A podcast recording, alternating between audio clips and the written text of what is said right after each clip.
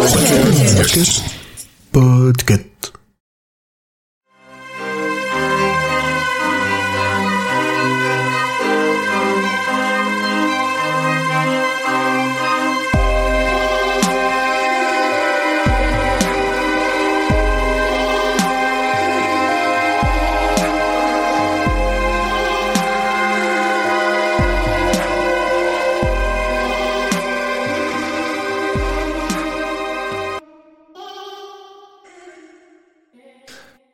Personne, et surtout pas le docteur Litchfield, ne vint déclarer tout de go à Ralph Roberts que sa femme allait mourir, mais vint un moment où il comprit sans qu'il fût nécessaire de le lui dire. Bonjour, bonsoir et bienvenue dans cet épisode 43 du Roi Steven. Est-ce que tout le monde va bien? Oui, oui. bonne année. Bonne année, euh, Ah oui, bonne bonne année. Bonne santé.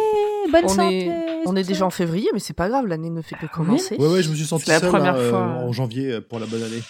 Bravo. On t'a Oui, pas bah- dit qu'on Bravo. annulait Non. Et On a on- fait... Non, non. Ah.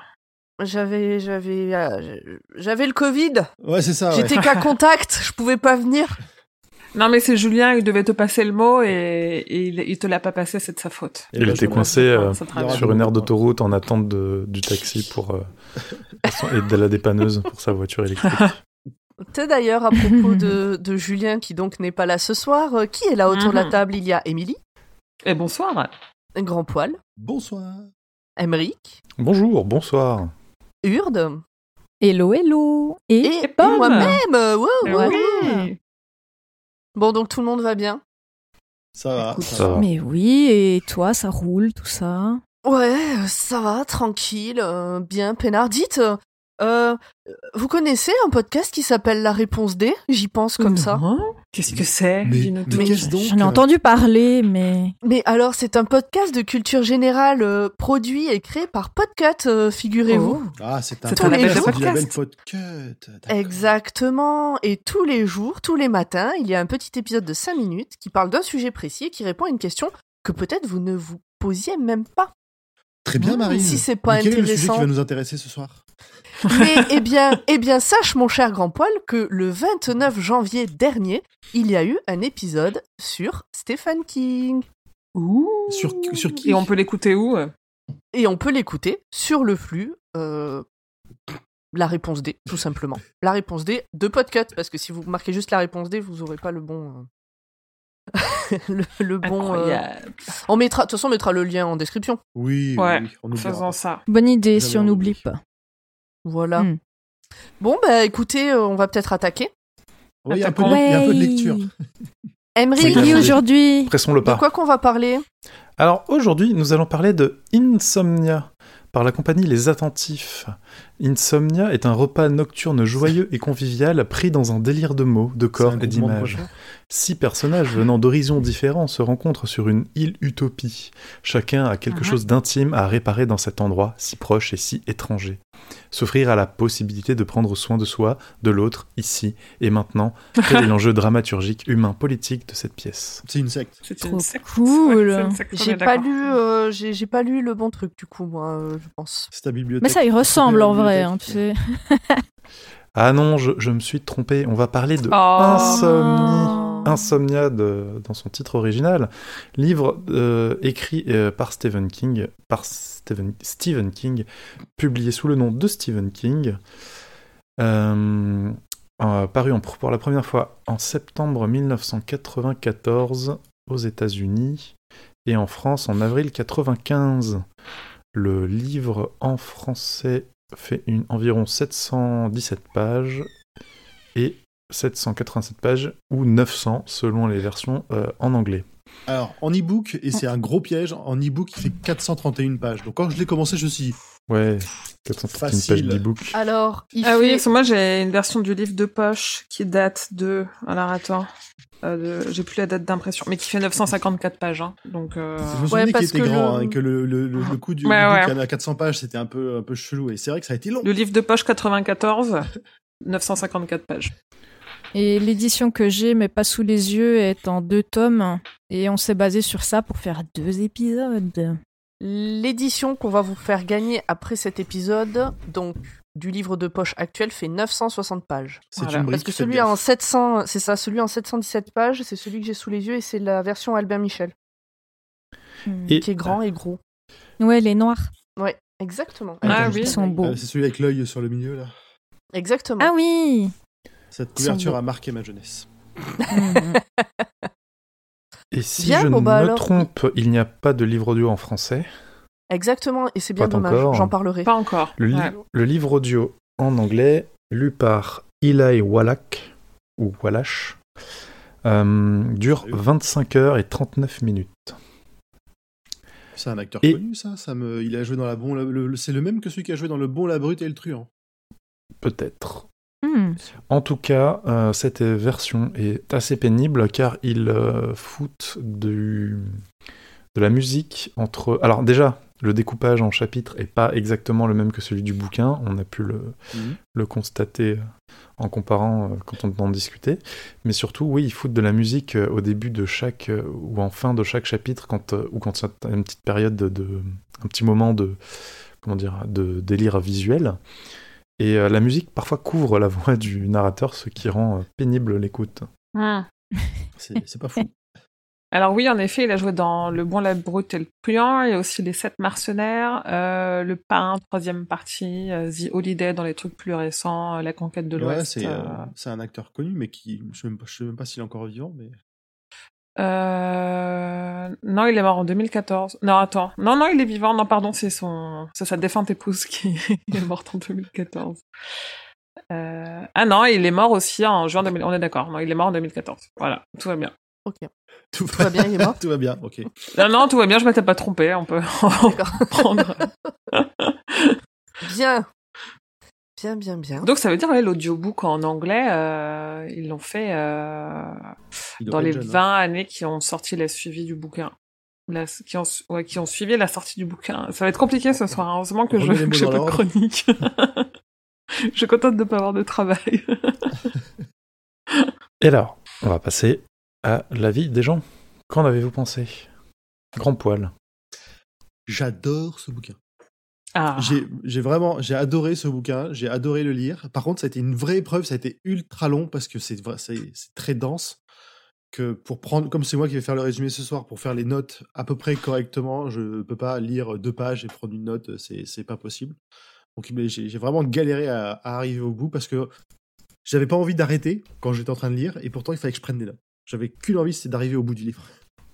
Hmm. Donc j'ai beaucoup aimé suivre euh, Ralph Roberts et puis euh, Loïs euh, dans, son, dans, ses, dans leurs aventures un peu sous LSD.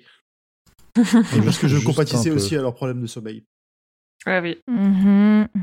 Je crois qu'on a des questions là-dessus euh, en toute fin d'épisode. Ouais, tu pourras, Donc, tu pourras t'épancher à ce moment-là. donc il y a, il y a plus de trucs sur Loïs dans la deuxième partie, c'est ça que tu veux dire? Parce que pour moi, elle est inexistante à l'heure Ouais. actuelle. Ou c'est un, Elle c'est arrive une à la anecdote. Euh. Mhm. C'est pas un spoiler, t'inquiète. Très bien, très bien. Ça se préparait déjà dès, la, dès la première partie. Donc voilà, un, un grand bonheur, euh, ça me fait plaisir de découvrir. Et j'ai envie de vous parler de la seconde partie directement, mais je me retiens. tu l'avais jamais lu? Si, si, si, si. Ah oui, Si, ouais. si, mais je me souvenais. Ça, ça, ça- je pense que ça fait partie des bouquins qu'il devait y avoir dans les, dans les bibliothèques quand j'étais vraiment jeune. Donc autant Hmm. dire que les souvenirs. Je pense que ça, par contre, c'est un que j'avais jamais relu. Et là, de retomber euh, sur certains noms, sur certains trucs, tu fais Oh là là Donc voilà. Donc euh, je, je peux pas trop en dire plus pour l'instant. Euh, Ah. Émilie, toi, qu'as-tu pensé de, ce- de cette histoire? De ce livre, cette écriture? Alors moi, le, je, je l'ai pas relu pour euh, ne pas faire, enfin pour faire honneur à ma réputation, n'est-ce pas? Il faudrait pas commencer l'année 2022 avec une surprise euh, et que je l'ai relu. Certainement pas. Non, le, le souvenir que j'en ai, il faut dire quand même qu'on lit Insomnie euh, pour ce podcast à un moment du podcast qui n'est pas euh, par hasard parce que euh, alors on va pas, euh, ça spoile pas parce qu'on sait que la tour sombre, tout est plus ou moins lié à la tour sombre, mais parce que euh, il y a un lien à un moment, euh, soit la tour sombre fait un lien avec Insomnie, ou soit Insomnie fait un lien avec la tour sombre. Il y a, il y a des choses. C'était important de le lire. Il fait partie, il fait partie du cycle, d'une certaine façon. Et moi, le seul souvenir que j'ai d'insomnie, alors j'ai des flashs d'images euh, de, de bouts de paragraphes qui sont rattachés à aucune histoire, à aucun contexte. J'ai des trucs qui me reviennent de, ce- de ce livre-là. Moi, le souvenir vraiment que j'en ai, c'est quand j'ai lu La Tour sombre. Bah. Ouais. C'est quand j'ai lu La Tour sombre, je me suis dit, mais attends, euh, ce bouquin que j'ai lu là, Insomnie, euh, il y a 8 ou 10 ans, euh, en fait, j'ai fait les liens et je pense que ça a fait, que c'est une des premières fois dans les œuvres de King où j'ai fait aussi fort des liens entre un truc que j'avais lu il y a longtemps et un truc que j'étais en train de lire et que j'ai réalisé que vraiment euh, King avait juste tout connecté euh, dans une énorme toile d'araignée, euh, tous ces univers où je me suis dit putain, en fait, il faudrait que je le relise pour comprendre ce qui se passe et je Mais l'ai pas relu. Voilà. Je t'ai dit Oui, quel je- paragraphe relire. T'as pas beaucoup Oui. de pages si tu veux, juste pour. Oui, je pense que je le ferai parce que ça concerne. euh, Enfin, je le ferai euh, pour la prochaine fois. Et, euh, et je et je et je, et je pense que j'adore ce livre sur le principe parce qu'il y a plusieurs lectures possibles. J'ai pas l'impression que si on connaît pas l'univers de la Tour sombre, on passe complètement à côté. Après, c'est une question de sensibilité, mais pour autant, si on a lu la Tour sombre, peut-être que euh, peut s'amuser à chercher d'autres d'autres significations ou d'autres explications. Et je trouve ça super cool. Voilà. Urde, qu'as-tu pensé, toi, de ce. Eh bien, moi, je me suis arrêtée à la première partie, donc euh, je connais pas euh, la suite, mais j'ai beaucoup aimé et en plus, euh, ben, les insomnies, moi, ça me parle beaucoup aussi. Euh, donc voilà, j'attends la suite, euh, je- donc avec euh, impatience en fait. Bien. Est-ce qu'on a dit où on avait arrêté la lecture? Pour euh, Pas encore. Euh, pas, exa- encore, pas après, exactement, ok, ouais. le dire. Ouais. Ok, très bien. Hippom, toi, qu'est-ce que tu en as pensé? C'est pas simple. Euh, moi, déjà, euh, parce que là, on a reporté la date d'enregistrement Mhm. et j'avais prévu de pas participer parce que j'avais pas le temps du tout de le lire euh, au premier enregistrement. J'ai pas vraiment eu beaucoup plus de temps pour le lire euh, pour ce deuxième enregistrement. Du coup, bah, j'ai pas fini la première partie. J'ai lu euh, 80% de ce qu'on devait lire. Ce qui, j'estime, est déjà pas mal. Parce qu'en Mhm. fait, le problème, c'est que déjà, Oui. j'avais peu de temps. euh, Enfin, vraiment, j'avais peu de temps pour, euh, pour passer du temps dessus. Et en plus, l'histoire ne m'a pas donné envie de Hmm. d'utiliser ce temps pour passer du temps dessus. Donc, euh, donc euh, voilà. T'as Bah, pas trop fois, accroché, euh, quoi. Bah, il y a des moments où c'était vraiment bien. En fait, il y a, il y a- pour moi, il y a deux sortes de moments. Il y a les moments bien ancrés dans la réalité, puis les moments où, où euh, le héros, euh, dont j'ai déjà, Ralph, euh, nous raconte ce qu'il voit et comment il le voit. Et c'est, tu te demandes s'il a pris de la drogue, s'il devient sénile par son âge ou si ce sont ses insomnies, etc. Bref, c'est un peu, c'est un peu psychédélique ce qu'il nous raconte. Et ces moments-là, vraiment, oh, j'en avais rien à faire. Mais vraiment, ça m'a donné l'impression, comme quand tu sors de chez toi, que t'es un peu pressé pour aller quelque part et que t'as le papy d'à côté qui est très très sympa, qui veut te raconter un peu sa journée où il a rien fait, il a plein de choses à te raconter, et où comme il est un peu sénile, ben, ça part un peu dans tous les sens, et, et c'est pas que tu l'aimes pas, c'est pas que t'as pas envie de l'écouter, mais là t'as pas le temps, et ben moi ça m'a un peu donné cette, euh, cette impression là quoi. Hmm. Euh, Donc euh, j'espère que la deuxième partie va m'accrocher plus. Euh, mais mais euh, tout n'est pas jeté, au contraire, parce qu'il aborde plein de sujets euh, en, en, ben, en- sur le- ce que j'ai lu. Donc ce que j'ai lu en fait correspond à ce que lui appelle première partie, qui est un peu moins de la Ah oui, moitié. Et du coup, quand même, il parle. euh, Enfin, je trouve qu'il aborde des sujets qui sont assez contemporains et assez modernes euh, à nous, notre actualité et notre truc. Parce que, enfin, il aborde euh, l'avortement, euh, les femmes battues. euh, Qu'est-ce que. Putain, j'avais fait toute une liste. euh, Bah, les cliniques, trucs, euh, les- les- le fait qu'il y ait des, voilà, projets, ouais. des projets de fermer les cliniques juste parce qu'ils ont, ils ont pas de vraies excuses légales, donc ils trouvent des, euh, genre le plan de, le plan d'urbanisme qui fait que oh non, ils ont pas le droit d'être, ils sont trop près de quelque chose. euh, tout ça, c'est évoqué dedans et c'est des choses dont on a Mhm. entendu parler récemment encore. Euh, Il y a quoi les plannings familiaux dans le Oui, même- c'est ça, ouais, les, les trucs en euh, avec les, hum, euh, tout ah, ce merde, qui est euh, prise en charge des femmes, euh, tout ça. Ouais.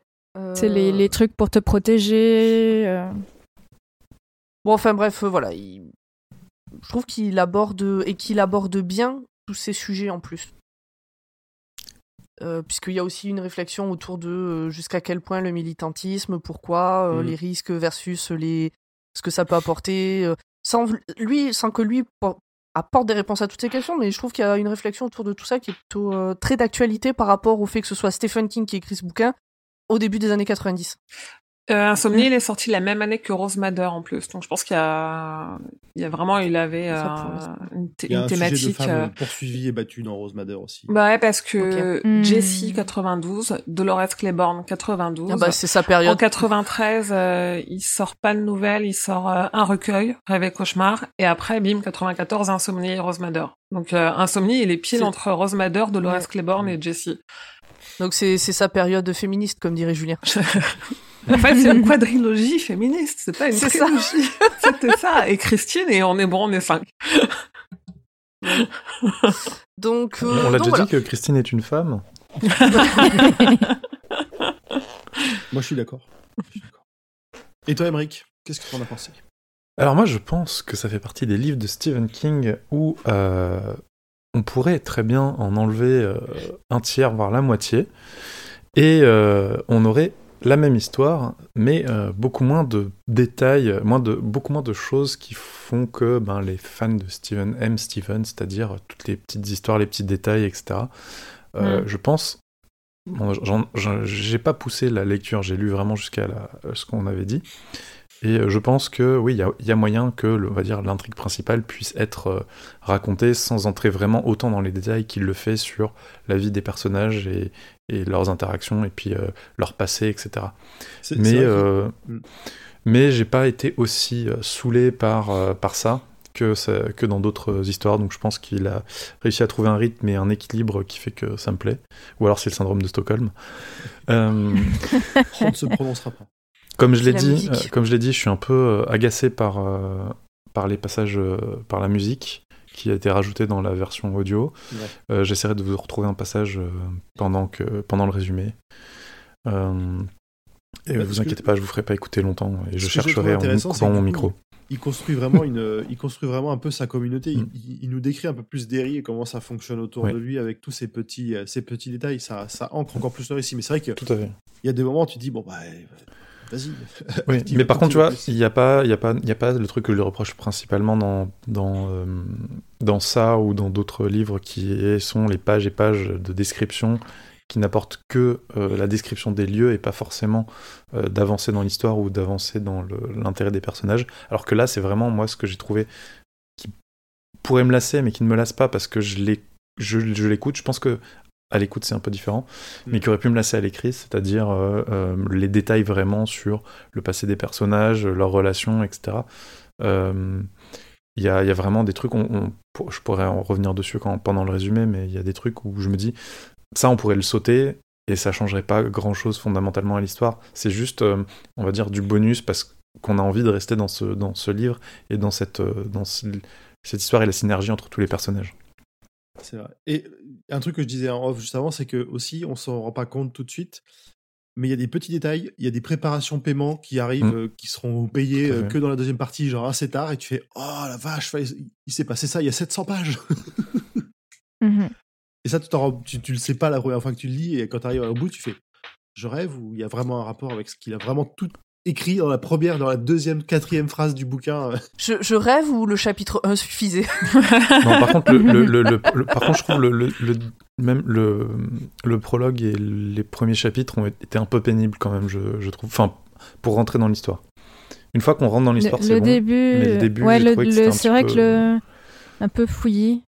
Après, Après, ça je, s'enchaîne. trou- j'ai- je, je trouve que les, enfin je dis pas ça pour te contredire, mais juste pour donner un, un autre avis, c'est que je- la, un peu la lenteur qui est là, je trouve ça assez logique, Mhm. sachant que c'est assez long, c'est insomnie, tout ça. Oui, oui. Moi ça m'a pas dérangé, voilà. je- Mais c'est vrai que- oui, c'est c'est un- comme d'habitude, ça- Qui, qui, qui Ça, voilà. donne, le ça te donne un petit peu la même sensation que le personnage principal. Et, Ouais, euh, c'est ça. Et après, euh, ça m'a pas empêché non plus, d'être- d'accro- une fois que j'ai accroché, euh, d'avoir envie de continuer et de, de, Mm. de l'écouter tout le temps. euh, Mm. dans chaque fois que je prenais le, j'avais limite hâte de prendre le métro pour pouvoir mettre le, le livre, quoi. C'est cool Mm, ça. mm. Ça c'est cool. Mais j'ai trouvé, ouais, j'ai trouvé un peu plus légitime, disons, dans, dans celui-là, des fois que tu as un peu trop de détails que dans d'autres où finalement tu te demandes vraiment ce que ça fout là. Voilà, on a fait le tour de, de tous les avis. On va pouvoir passer au résumé. Et c'est Grand Poil sous Covid qui nous fait le résumé. Tout va bien. Est-ce que ça va aller C'est pas sûr encore. se enregistrement en distanciation sociale. Dans le respect des gestes barrières. Chacun chez nous. Bah, comme d'hab, pour le coup, ça change rien. Oui, oui, mais, Oui. euh, bah, mais- oui, mais il y a des gens qui pensent, parce qu'on nous l'a déjà demandé, qui pensent qu'on enregistre, euh, qu'on enregistre ensemble autour de la même table euh, dans la même pièce, alors que pas du tout. On est chacun chez nous. Et ben, Depuis le début, on a enregistré que deux fois ou trois tous ensemble. je pense Euh, que c'est un même pas plus tous parce que ce ensemble. serait. je- nous commençons à bien nous connaître. Je pense que ce serait un sacré bordel si on était Oui. tous dans la même pièce. Ah là là, ouais. Les seules fois où on était tous dans la même pièce pour enregistrer, c'était les deux lives. Et c'est, on n'a pas, on n'avait pas le choix en termes d'horaire. En fait, il faut nous mettre des contraintes d'horaire Ouais, et nous c'est ça. kicker C'est au ça. bout d'une heure. Et, et encore, hein, c'était pas si simple que ça. Mais Ouais, bon. Donc euh, voilà. Allez, euh, grand poil, bon courage, on est là. On est avec toi. Et c'est C'est parti.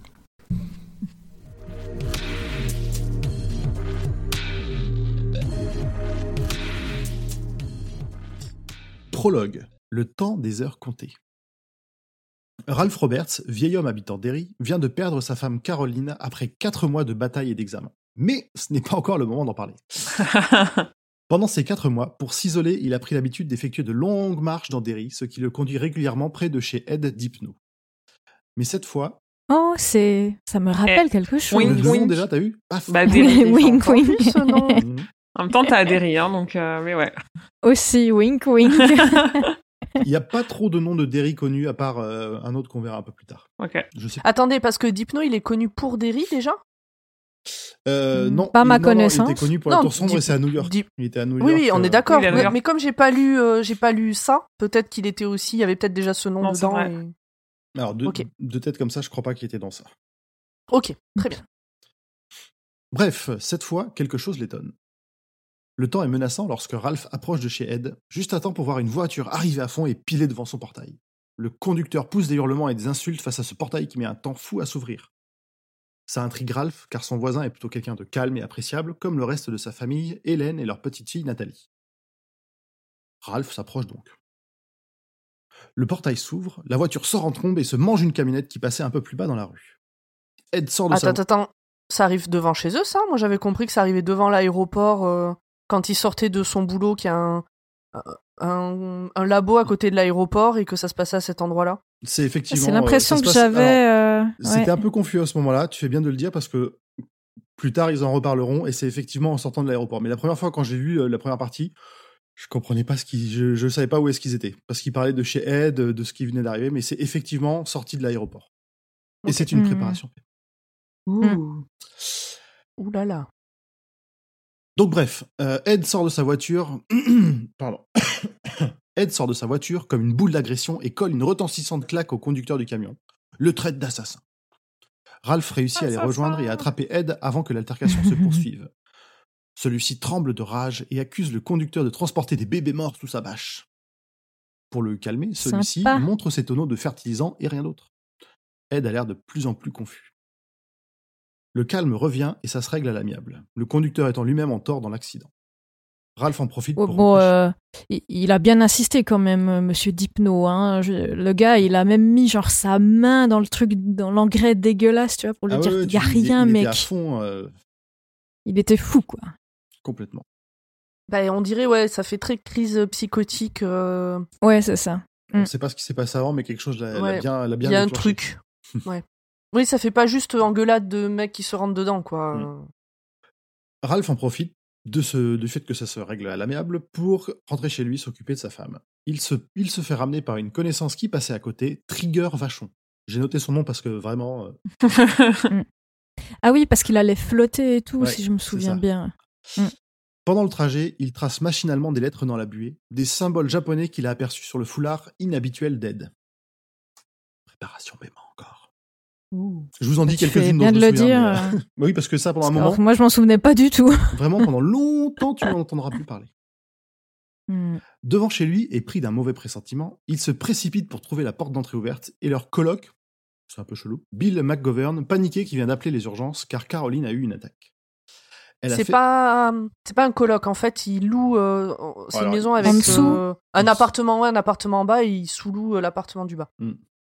C'est ce que j'ai compris aussi. Elle a fait une chute et Ralph la porte dans le canapé, désespéré de voir son amour lui échapper de plus en plus. Tic-tac, tic-tac. À l'hôpital, ils arrivent à la stabiliser, mais son état global se dégrade. Ralph passe la nuit à son chevet à écouter le tic-tac de la vie de Caroline s'écouler. Ensuite, c'est le retour à la maison pour quelques mois à s'occuper d'elle, probablement pour son dernier hiver. Ralph dort la nuit, mais il semble que ça ne durera pas après le décès de Caroline, mais nous ne sommes pas encore non plus.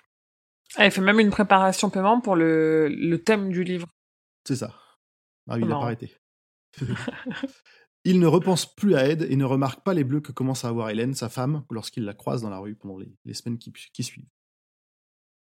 Bon, il a autre chose à penser, il faut dire. Oui, il est un peu occupé, préoccupé même. Première partie de Petit Docteur Show. Chapitre 1. Un mois après la mort de Caroline, les insomnies commencent. Il tente des recherches. Il tente des recherches d'autodidacte à la bibliothèque de Derry avec l'aide de Mike Hanlon. Ah Euh, ah c'est qui Mike Hanlon déjà? Ça, c'est le dans ça. bibliothécaire que tu euh, connaîtrais si tu avais lu ça. Ouais. Mais tu n'étais pas là. Ok. Ok. Ah, Je m'en souviens pas. Ouais. Mais c'est le bibliothécaire, ok. C'est le seul qui est dans la bande, c'est le seul des losers, c'est le seul qui est resté à Derry euh, pour. euh, Ah, garder le temps, ok. Ah ouais, Mhm. ça c'est vraiment euh, un personnage de ça, c'est pas un personnage Ah oui, non, euh, Ah oui, non, c'est secondaire euh, du bouquin. C'est vraiment un, un gros clin d'œil, quoi. c'est un décès de gamin, enfin, c'est plus qu'un clin d'œil. Qui là est Ouais, ok, adulte, d'accord. mais c'est un ouais. Euh, Ralph est en effet fâché, contre le corps médical après le mauvais diagnostic initial de sa femme. Il en apprend plus sur les mécanismes du sommeil, nous aussi, et son cas un peu étrange. Alors, a- ça fait partie, excuse-moi de, de- de te couper encore, mais ça fait partie des points que j'ai trouvé très dans l'actualité. C'est que il en veut énormément au médecin de famille parce que quand sa femme a commencé à se plaindre, le médecin ne l'a pas prise au sérieux et lui a donné Mm. des trucs pour, euh, Mm. en gros, prends un efferalgan, ça va passer. Mm. Et, euh, et ben, voilà, le corps médical qui ne croit pas à la douleur des femmes, je trouvais que c'était tellement d'actualité. C'est vrai qu'il y a. Voilà. Pas que des femmes, hein, mais ouais. euh, Oui, non, bien sûr, mais, Ouais. euh, bon, Mais ça c'est fait clair, partie ouais. des, des problématiques. Alors, du coup, son cas un peu étrange, c'est que lui n'a pas de souci à s'endormir, mais il se réveille de plus en plus tôt, sans possibilité de se rendormir.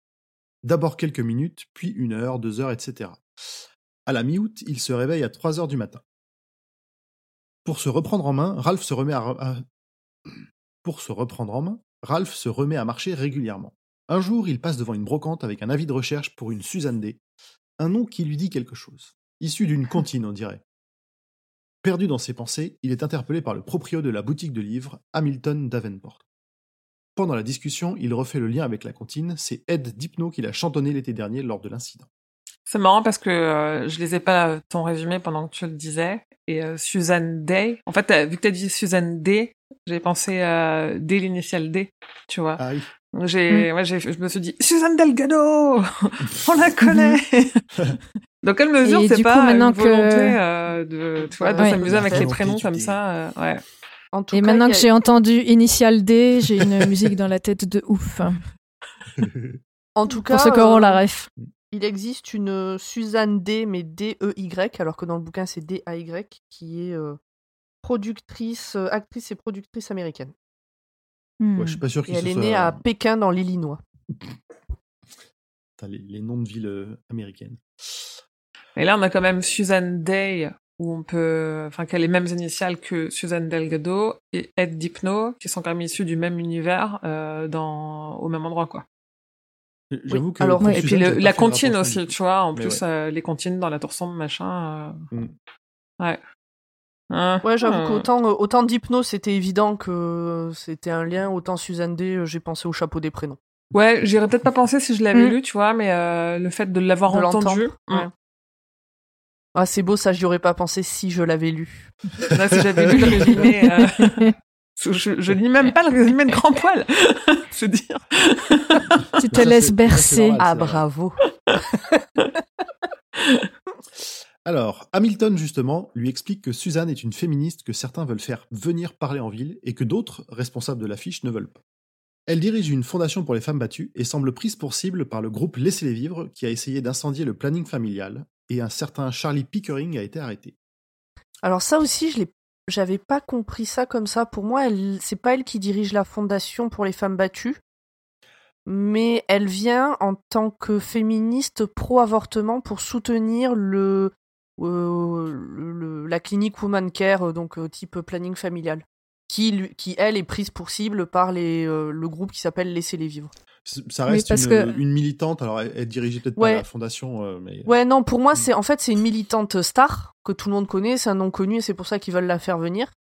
Mais c'est pas, enfin, ou alors j'ai mal compris, mais euh, Oui, elle vient pas, moi, elle vient pas qui- juste pour, euh, pour pas l'avortement, ouais. elle vient juste pour euh, soutenir le planning familial dans son entièreté. C'est ce que j'ai cru comprendre aussi. Et pour moi, c'est le planning familial qui dirige cette fondation euh, qui est basée à l'extérieur euh, de Derry, euh, dans un lieu secret. Mais bon, après, bon, c'est du détail. Celle-là, on hein. en reparlera un Ou peu c'est- après. Ou c'est le Woman Care qui. Le, Je sais Woman plus quel c'est le, nom de la- woman- c'est le nom de la clinique qui fait les avortements, tout ça. Et il y a la fondation, enfin la fondation, le, le lieu de résidence High Ridge, qui est le Ouais. lieu caché pour euh, les femmes battues. Ah, voilà, ouais. Mm, mm. Euh, du coup, Hamilton convainc Ra- Ra- Pff, je ne veux pas son prénom là. Hamilton convainc Ralph de signer sa pétition pour faire venir Suzanne Day à Derry, justement. Alors qu'il rentre gaiement chez lui, Ralph est pris d'un étourdissement soudain et réussit péniblement à rejoindre un banc proche où une de ses connaissances, la bien conservée, c'est mots, hein, Loïs l'attend. Ils discutent un peu de tout et de rien. Loïs s'inquiète de la santé de Ralph, ça flirte un peu, tous les deux veufs, et il n'y est pas complètement opposé. Mais bon, son caractère de tête de mule reprend le dessus et il se lève pour repartir tout en l'invitant à passer le voir le soir même. Ouh. Petit coquin. Chapitre 2. De retour chez lui, il veut prendre rendez-vous avec le docteur Litchfield, mais se ravise, sa rancœur étant trop tenace. Il se dit que finalement, il essaiera le remède contre l'insomnie d'Hamilton, comme il a essayé tout ce suggéré par ses autres connaissances. Probablement sans succès une fois encore. Là, j'ai. c'est- Là, j'ai j'ai tellement eu de l'empathie pour lui. Parce que, genre, les biscuits au miel, prendre un bain, euh, je, je sais pas moi, me mettre, euh, mettre des oignons dans tes chaussettes. Enfin, j'ai j'ai- vraiment, j'ai pensé à lui très très fort. C'est terrible. Ouais. L'insomnie est quand même en train de tuer Ralph à petit feu. Il a, il a du mal à prendre des décisions, des problèmes de mémoire à court terme qui lui pourrissent de plus en plus la vie et le frustrent terriblement. Et on est qu'au deuxième chapitre. Il y a quand même, il y a quand même personne qui lui a conseillé d'essayer de se palucher avant de dormir. Euh, non, mais ça peut fonctionner. Enfin, pas dans son cas, vu qu'il Moi, se j'ai lève fait tôt à un le moment matin. donné, euh, vu tout ce qu'on lui a proposé, euh, je me dis peut-être. euh. Branle-toi, Ralph. Mais oui. Ça On paraît a bien. peut-être pas Bah, une éc- liste exhaustive non plus, on a peut-être gardé un. Écoute, euh, oui, c'est un conseil comme un autre, mais comme dit, vu que lui, il a des insomnies matinales, euh, bah, ça ne fonctionne pas. Il faut des choses qui, qui fonctionnent à long Bah, terme, qui sont apparentées à la nuit, drogue. ça, C'est pas grave. oui, bon. Non, mais lui, euh, à 3 heures, c'est mort, là. Alors, une illumination arrive. Plutôt que de chercher l'origine du problème, il va falloir trouver un autre angle d'attaque. Au lieu de se coucher plus tôt, il tente de se coucher plus tard. Ce qui a pour résultat une mauvaise nuit sur la chaise sur laquelle le sommeil l'a surpris et un réveil toujours aussitôt. À la deuxième tentative, Ralph lutte contre le sommeil jusqu'à l'heure fatidique de 3h45 à laquelle il se réveille habituellement. Et là, comme d'habitude, l'envie de dormir s'envole et Ralph vient de perdre ses quelques maigres heures de sommeil de la nuit. Le moral est au plus bas. On comprend. Et je, je vous embête encore une fois, mais moi je suis passée par là aussi. C'est une espèce de privation de sommeil où on te dit euh, tu, tu dors pas, enfin t'es pas assez fatigué, donc euh, va au lit plus tard. Et effectivement, selon les cas, c'est juste une catastrophe. Quoi. Moi j'ai un très mauvais souvenir de, de cette période de, une ou deux semaines où, où c'était terrible parce qu'au final tu te retrouves à dormir euh, une heure à tout casser. Quoi. Bah, de toute façon, Ouais. la privation de sommeil, comme tu dis, euh, c'est euh, une méthode de torture. hein. Donc, euh, Oui, après, selon les Tu cas, vois, ça, ça peut être légitime, tu vois, ou alors faire du sport, genre de truc. Mais, euh, oui, bah, mais c'est pour dire que c'est vraiment hardcore. euh, terrible. ouais, Hmm. Ouais, c'est c'est hardcore. ouais, ouais. La journée est longue, la fatigue est énorme, mais l'envie de dormir toujours absente. Même se préparer une soupe intense- instantanée est trop compliqué pour lui. Surtout quand il arrive à se souvenir qu'il n'en a plus. Direction le magasin d'en face, le Red Apple, où de véritables ennuis vont commencer.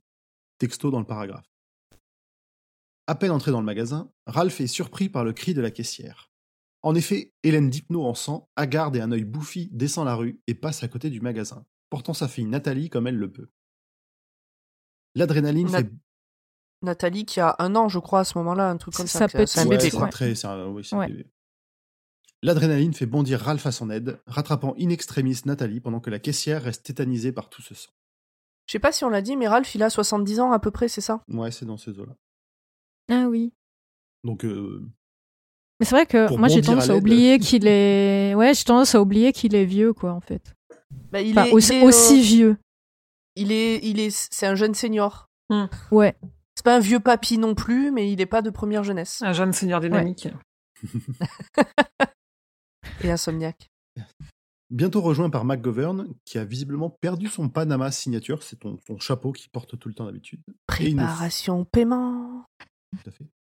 Et une foule de badauds, Ralph, avec l'aide de Sue, la caissière, arrive à- à aider Hélène jusqu'au bureau à l'intérieur du magasin, au calme. Ralph veut rapidement appeler la police, mais Hélène l'en dissuade. Elle confirme que c'est bien Ed qui lui a fait ça, mais ne veut pas qu'il aille en prison avant d'éclater en sanglots. Ralph finit par appeler la police en se demandant ce que ferait Caroline. Hélène est en colère et ne comprend pas pourquoi Ed ne s'est pas arrêté cette fois. Ça fait un déclic chez Ralph qui se rappelle maintenant des bleus qu'il a aperçus sans vraiment les voir, de l'accident d'Ed avec le routier. Celui-ci s'est mis en colère en découvrant qu'Hélène avait signé la pétition pour faire venir Susan Day. Ralph est pris lui-même d'une colère froide et entendant la sirène de police au loin, a l'air bien décidé à aller rendre visite à Ed. McGovern fait mine de l'en dissuader, mais rien à faire, il y va. Et son voisin le suit à distance prudente. Tu m'étonnes. Il a l'air vraiment vénère. Mm. Chapitre 3 Les Dipnos sont de l'extérieur une famille plutôt cool, considérée comme des yuppies dans ces années-là. C'est les termes qu'il emploie. Mais gentils, végétariens, mais pas trop. Une maison modèle, etc. Alors quand Ralph arrive devant chez eux et trouve Ed nonchalamment installé torse nu dans une chaise longue comme si de rien n'était, ça le rend fou de rage. La scène est surréaliste. Ed veut offrir des bières, ne comprend pas la gravité de ce qu'il a fait, la minimise même, jusqu'à ce que Ralph mentionne Susan Day et les avortements. Cela fait basculer Ed dans une folie froide et curieuse. Il fait tomber Ralph sur sa pelouse en le poussant presque doucement. Ed part dans un discours délirant sur la bêtise inacceptable. Ralph, qui commence à sérieusement flipper, acquiesce régulièrement pour ne pas le contrarier. D'après Ed, Ouais, parce qu'il est, il est de nouveau dans son état euh, on, y- on un retrouve peu un peu les mêmes mots, flippant. Ed, euh, ouais, est assez flippant, quoi.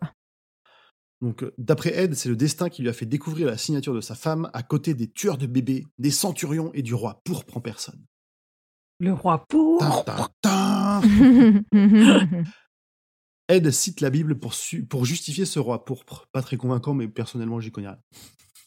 Attendez, Euh, pour, pour, pour, euh, c'est comme pour- ça. C'est compliqué. Ouais, j'allais dire pour les gens qui nous rejoindraient sur cet épisode-là, euh, le roi pourpre, ça nous rappelle plus ou moins la tour sombre. C'est ça.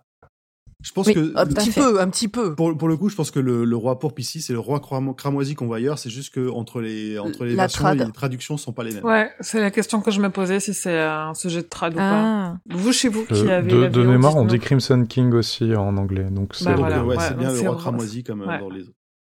Ah. C'est un vrai souci euh, dans les trades de King, ce- cette histoire de euh, les noms qui sont pas traduits de, qui sont pas traduits de la même façon, ou du coup on perd des refs euh, d'un bouquin à l'autre parce que c'est pas Mm. la même personne qui a traduit tout King. C'est vraiment dommage. Si avec les noms. Après, euh, là, sur le coup, je trouve ça rigolo qu'on n'utilise pas le même mot, tu vois. Ça fait un peu le, le petit mystère qu'il faut résoudre. Ouais. Mais oui, globalement, les problèmes de trad, des fois, c'est un peu relou. Ouais, mais là c'est un truc très spécifique quoi. On n'est pas sur de la coquille, euh, sur euh, des plantages de dates ou non. En plus là c'est euh, tu perds une connexion à l'univers. C'est c'est c'est pas pire, mais moi en tant que Enfin, vous commencez aussi depuis un moment, mais euh, quand on lit des King, maintenant, on s'amuse à chercher les connexions avec euh, avec les autres bouquins. Et là, en fait, on a une que tu loupes juste parce que la personne qui a traduit n'avait pas cette connexion-là. Donc, euh, tu dis, c'est Mhm. Bah, je pense que à, à l'époque, euh, voilà, c'est ce genre de, de, de, de connexion. Si, toi, si c'est euh, ta première Ouais. traduction de King que tu connais pas forcément, tu. Et tu perds une intention de l'auteur, tu vois, c'est dommage. Après, euh, Mhm. honnêtement, moi j'avais oublié que c'était le, roi cramoisi dans la tour sombre. J'ai lu le roi pourpre, ça m'a fait tilt de suite. Oui, Ouais, du pareil. comprends. Aucun doute. Ouais. Euh... Pareil. Ouais, mais euh, tu parce qu'on l'a lu comme la ça, tour sombre. Ouais. On le sait Vous l'avez en tête Marie de Prémonville, ok. Et là, Ouais, c'est euh, une William dame. Olivier Desmond qui a traduit. Parce que là, tu pourrais te dire, est-ce qu'il fait juste un clin d'œil pour qu'on se pose la question de est-ce que c'est le même roi? Non, en fait, euh, on se pose pas du tout la, C'est ça. la question. Il a Mais le du- même nom, c'est le, Ouais, ouais. c'est le même, la même ça. entité, le même personnage, quoi. Yep. Du coup, Dipno est persuadé de l'assassinat de milliers de fœtus brûlés au crématorium hors de l'État, mais aussi que leurs tissus valent plus de l'or. Enfin bon, bref. Il enchaîne sur plein de refs euh, bibliques que j'ai pas tout compris, donc je vais passer ce, ce morceau. Ah, on a les rêves la tour sombre, on n'a pas les rêves de la Bible. Ça remonte à loin, le. Chacun sa religion. voilà, euh, c'est plus que la Bible. Là, on est dans les. euh, je sais plus ce que c'est le truc avant la Bible, mais. Longue vie au roi cramoisi. Ouais. Le shérif arrive. En premier lieu, il a l'air compatissant avec Ed, le rassurant, minimisant ses actions, demandant à Ralph de rester en arrière. Mais c'est finalement juste une façade pour qu'Ed garde son calme jusqu'au moment de son inculpation et son menottage. Oui, parce que quand le shérif arrive, comme il est sympa avec Ed, euh, Ralph a l'impression que Ed il va s'en sortir et que Hélène elle va pas être prise au sérieux ou pas vraiment. C'est ça. On ne sait pas Ça fait partie des si, moments, euh, ouais, ça fait partie des moments qui sont ultra ancrés dans notre, euh, euh, euh, ouais, j'allais dire quotidien, dans notre actualité, euh, nous en 2022. jusqu'au Mais en fait non, c'est un brave type. Enfin, c'est un type normal en fait. Oh, on peut dire que c'est un brave type. On verra plus tard. Jusqu'au moment de rentrer dans la voiture, Ed a l'air calme, voire triste et malheureux, et rend un dernier regard à son ami Ralph. C'est déchirant. John Lydecker, le shérif, s'occupe maintenant de Ralph qui lui raconte la scène qui s'est déroulée sur la pelouse. Le shérif lui apprend qu'Ed sera probablement sorti le soir même sous caution, car le mène est plutôt laxiste envers les violences conjugales, mais qu'il sera obligé de se tenir à l'écart d'Hélène jusqu'au jugement. Ça reste peu encourageant s'il devait se pointer à nouveau. Ouais, parce qu'en fait, en papotant avec lui, l'air de rien, il lui fait avouer ce qu'il a fait.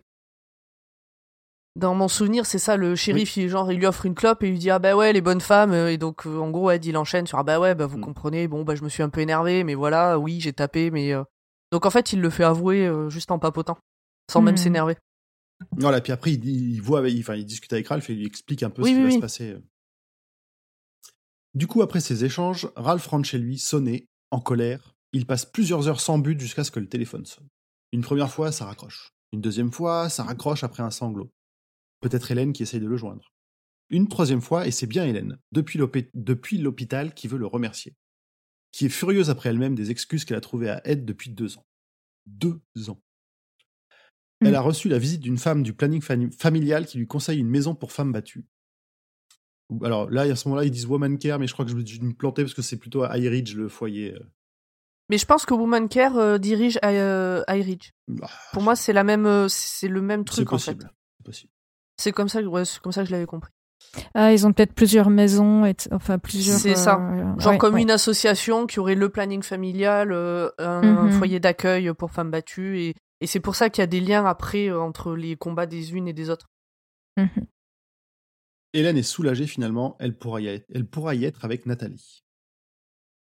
Ralph descend sur son porche discuter des événements de la journée avec McGovern. Celui-ci s'inquiète un peu des cernes toujours plus prononcées qu'il a, et Ralph a des moments d'absence pendant la conversation. Il voit même des auras étranges autour des petites filles qui jouent dans la rue. McGovern l'asticote au sujet de Loïs et Ralph réplique en se moquant un peu de l'absence de son Panama caractéristique. Bill finit par un c'est moche de vieillir, et passe à autre chose. Et voilà que s'avance la belle Loïs, avec quelques bières pour que les garçons lui fassent à nouveau le récit de la journée. La soirée se termine finalement pas trop mal pour nos vieux. Le soir, Ralph se réveille encore plus tôt, et avant de se lever, essaye de faire le point sur la veille. Il se souvient de tout et même d'un détail étrange prononcé par Dorrance, un vieil habitué amateur de poésie lors du premier incident avec Ed. On ne voit plus vos mains, Ralph Et à ce moment-là, je n'ai aucune idée de si ça a une importance ou pas, donc je l'ai noté quand même. Bon, il y a des chances. Pas forcément, mais il y a des chances. C'est probable. Bon, vu qu'on attaque le chapitre 4, euh, je vais vous jouer un petit clip euh, du chapitre 4 euh, de, Oui. en audio. Bon, euh, d'après le découpage, euh, en fait, le chapitre 4 en audio, c'est pas exactement le même chapitre, mais bon. Je vais voir, J'espère que ça, ça rendra bien. Tiffany again. He thought the chances were fairly good, at least until next month, when James Roy Hong got his needles into him, or perhaps until Anne. Voilà. Ça vous donne une petite idée de, de, de, de- les ambiances qu'il y a dans le. On n'a pas trop. Enfin, moi, en tout cas, j'ai pas. entendu Enfin, j'ai entendu vite fait. Que la voix, ouais. Ouais, j'ai que la voix là. Peut-être au montage, euh, on pourra le mettre Peut-être, de manière peut-être. plus claire. Peut-être qu'il y a Discord qui fait un filtre qui privilégie la voix. C'est Ah, possible. c'est possible, ouais. bon, bah, Julien, euh, faut que tu contactes Emery. De toute façon, j'ai un, j'ai un autre extrait pour le chapitre 7. euh, c'est Pour avoir tout les extraits. Très bien. Donc chapitre 4. Une semaine plus tard, Ralph reçoit enfin des nouvelles d'Hélène et Nathalie à travers d'une lettre qui le rassure sur sa détermination à changer et le touche profondément. Ed y est décrit comme ayant changé, devenu paranoïaque, s'adressant parfois à voix haute et à un petit docteur chauve inexistant. Nous passons au 1er septembre. Ralph ne dort plus que 3 heures par nuit. Il a tout essayé pour s'en sortir, tous les remèdes de bonne femme. Il devient difficile de réfléchir, d'aligner des idées, voire même de s'habiller de manière à peu près cohérente. Dans les remèdes, il y a notamment une amulette cheap en forme d'œil offerte par Sue, la caissière du magasin. Toujours sous le coup d'un mélange de respect et d'effroi face à Ralph. Un œil. Je me suis dit que c'était un clin d'œil au symbole, au sigleux du roi pourpre, mais ils Hmm. n'en reparlent plus après. C'est possible. Après, l'œil, euh, c'est quelque chose qu'on retrouve dans plusieurs, euh, Ouais. dans plusieurs trucs, mais oui, pourquoi pas. Le 10 septembre maintenant, jour de manifestation des Amis de la Vie devant Wovencare, mais on en parlera un peu plus loin. Ralph décide enfin de se trouver des médicaments, sans ordonnance parce qu'il veut toujours pas avoir de médecin. En chemin, il se parle un peu à voix haute, Mm. la fatigue, et il rencontre Bill et Loïs qui discutent au parc près de chez lui. Ils discutent de cette manifestation et de l'arrestation d'une vingtaine de personnes, dont Ed Dipno, qui a visiblement décidé de se rapprocher de Derry finalement. Mais pas de détails, que des rumeurs pour l'instant. Ça inquiète Ralph car Ed est bien plus qu'un simple manifestant. Il est violent, parano, il croit en une entité qui s'appelle le roi pourpre dont les sbires feraient disparaître des cadavres d'enfants. Loïs propose à Ralph de les rejoindre chez elle pour, le di- pour discuter, ce qu'il fera après son passage au supermarché. Mensonge, il va à la pharmacie. Mensonge. En se quittant, C'est marrant parce que euh, dans ce passage-là, il, il explique qu'il va à la pharmacie, mais qu'il y a l'autre bout de la ville, là où il est sûr de connaître personne pour acheter des C'est ça. médicaments pour dormir la nuit, et que il se sent ridicule lui-même. Il a l'impression d'être un ado qui cherche des préservatifs en fait et qui a peur de croiser euh, les voisins Ouais, de ses j'allais- parents. euh. J'allais C'était le marrant dire. comme, euh, comme analogie. oui. En se quittant, il trouve la mine un peu pâle à Loïs, et elle lui fait remarquer que lui, au contraire, a l'air d'aller mieux. Ralph est pris d'hallucinations visuelles. Les empreintes de Loïs et McGovern restent imprimées sur le trottoir.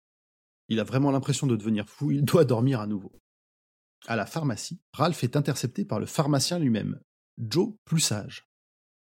C'est blague non, vachon plus sage. euh.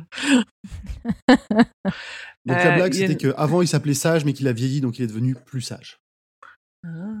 C'est c'est pas de toi cette vanne. c'est Non, dans non, le c'est dans le bouquin, c'est le, le pharmacien lui-même qui le dit. Ah, ok. C'est pas, c'est pas la maladie et la fièvre qui te font faire ce genre de vanne. non, pas encore. Il en est capable pourtant.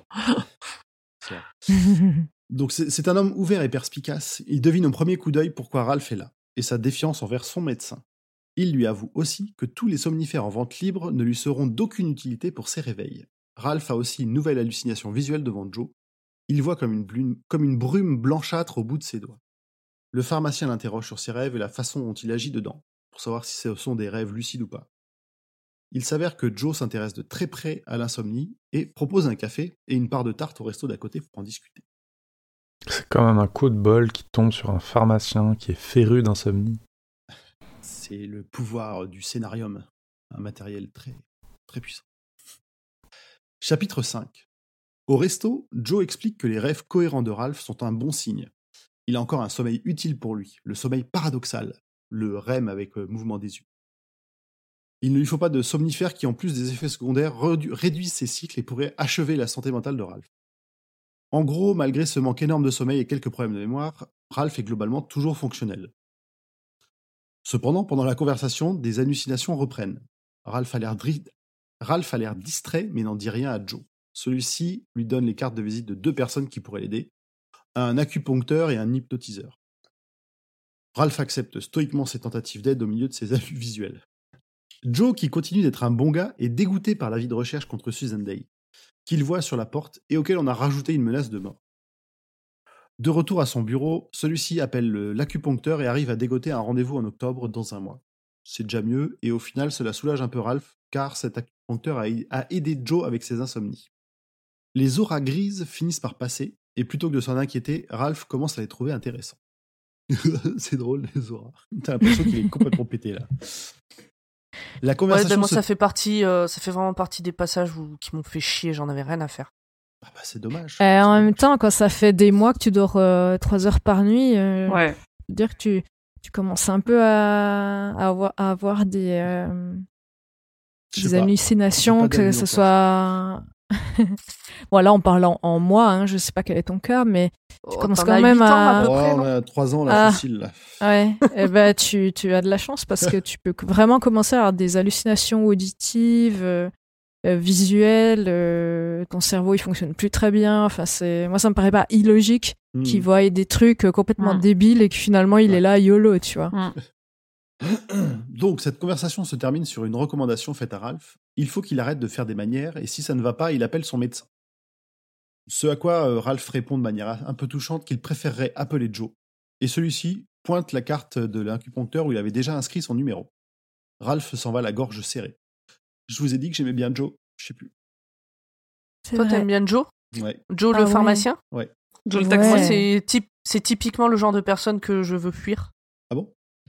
Ah Ben, le mec, il est pharmacien. euh, bon, il conseille de pas prendre certains médicaments en vente libre qui servent à rien. Par contre, il t'envoie vers un acupuncteur. Euh, je trouve qu'il a un côté, euh, je vais te ramener dans ma secte, en fait. Un côté, je vais te payer une tarte et puis t'expliquer comment l'acupuncture va régler tous tes problèmes.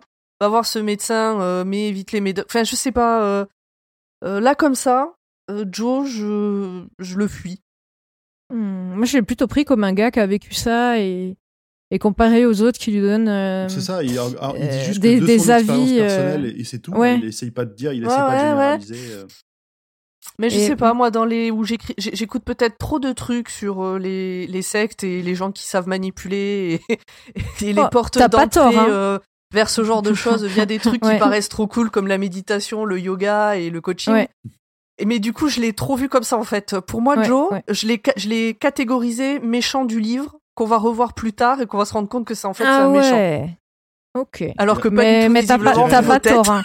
Ceci dit, t'as t'as pas tort. hein. De- Parfois, ça non, non, peut a être que moi qui ai lu la suite, effectivement. euh, donc euh, je te dirai pas. Bah j'ai vu ta tête. euh. On verra. Mais vraiment, à ce moment-là, je me suis dit, ok, lui, c'est un des salauds du livre. Alors, Donc euh, t'aimes bien Joe, très bien. moi j'aime bien Joe. Pour l'instant. Pour l'instant. Pour l'instant, moi aussi. ouais. Ralph, en sortant de la pénombre de la pharmacie, se retrouve soudain ébloui, non pas par le soleil, mais par une explosion d'aura magnifique. Tous les objets et personnes en ont. Ça ressemble à l'hyper-réalité que mentionnait Joe. Ok, hyper-réalité, bah non, je l'entends, ça fait un peu sec. Ah, le du moment qu'il parle ça. pas de vibration et de Ouais, plans euh, vibratoires, ça, ça va. Ouais, de décalage, je sais pas. On sait pas trop. Vivement la partie 2. C'est bouleversant en tout cas. Détail étonnant, tous les humains ont une espèce de panache de couleurs qui leur sort de la tête. Certaines de ces couleurs sont brillantes, d'autres des couleurs plus étonnantes, voire inquiétantes. Ralph ne sait pas trop pourquoi il a cette impression. Deux panaches noires semblent coïncider avec deux personnes en mauvaise santé. Il est partagé lui-même entre vraie hallucination ou une espèce de nouveau pouvoir accordé par son manque de sommeil. En tout cas, tout finit par revenir à la normale à son grand soulagement. En effet, cette sensation d'hyper-réalité est plaisante, mais aussi très épuisante pour lui. Il risque d'y laisser le peu de santé mentale qui lui reste. Ralph se rend ensuite chez Loïs, comme promis, pour y retrouver Bill et une bonne plâtrée de nouilles. Hello. oui, de mac and cheese. Les mac and cheese. Quelle horreur. Ça a l'air tellement dégueulasse. Des C'est des nouilles Oui, je C'est crois. c'est pas oui. des nouilles, c'est des. euh, Je sais plus comment ça s'appelle. C'est des Des macaronis. des grosses. pâtes, euh, Comme des le nom l'indique, macaroni and cheese. Ouais. Voilà, des macaronis. Oui. Qui sont pas des des macaronis. Oui, c'est plutôt proche des coquillettes. Voilà, oui, c'est ça, merci. Pardon, c'était un détail inutile. mais Non, non, c'est important. J'avais j'avais vraiment envie de le savoir. Non, non, c'est très important. Rigole pas avec les pattes. Surtout en l'absence de Julien, parce qu'il va, il va nous- sans avoir des problèmes. C'est exactement pas les pâtes, c'est la vie. Mais bien sûr. Alors, du coup, ces pattes, il les dévore en les écoutant discuter des, des événements de la matinée. Le blocage de la clinique Woman Care par les Amis de la Vie et le groupe plus radical Notre Pain Quotidien.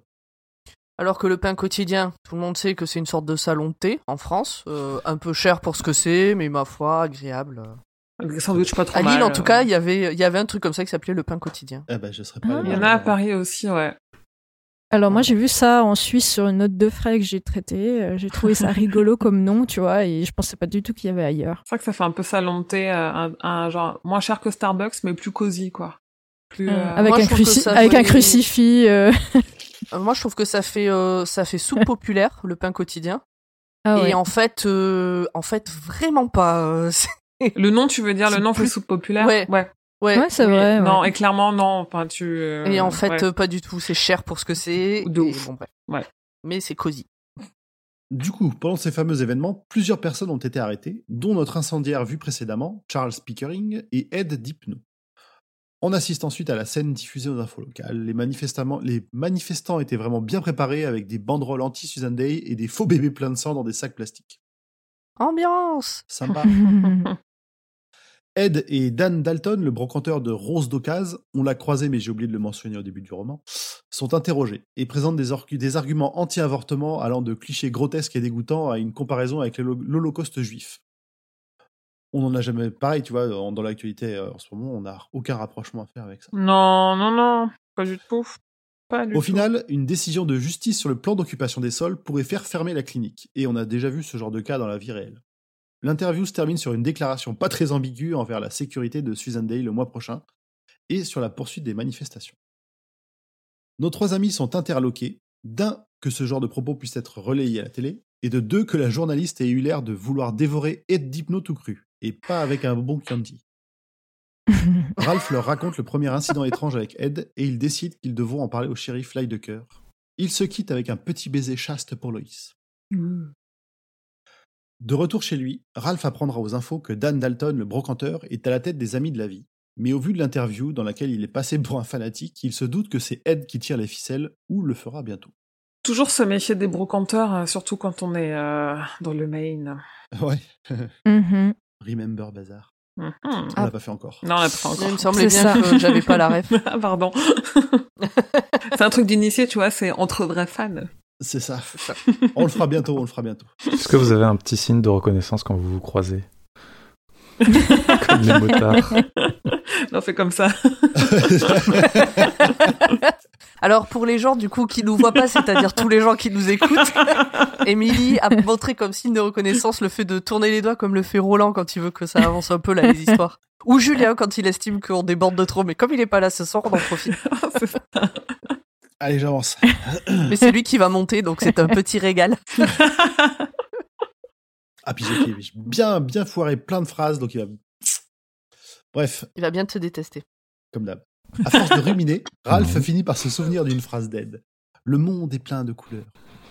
Lui aussi voit probablement, probablement des auras, et Ralph a peur de finir comme lui. Tu m'étonnes. Perdu dans ses pensées, Ralph est surpris par la sonnerie du téléphone, qui dégouline d'une aura rouge bien vive. Il décroche avec appréhension. La colère. C'est Ed au bout du fil qui vient d'avoir la visite du shérif et qui n'en est pas très content.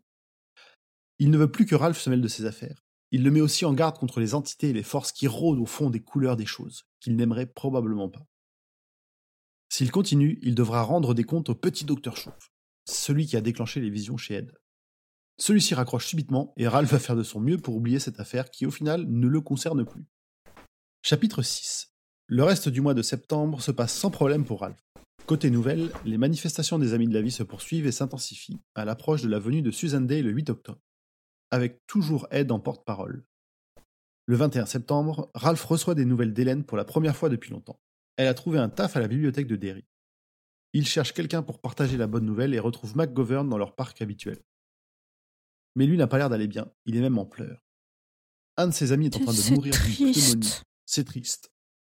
Mais pendant ce temps, Ralph, euh, lui, est défoncé, il voit des auras autour d'une cicatrice d'un jeune garçon, et en se concentrant, il semble percevoir des bribes de son histoire, notamment comment la cicatrice est apparue, et que le petit ne veut pas rentrer chez lui, son père étant retombé dans l'alcool.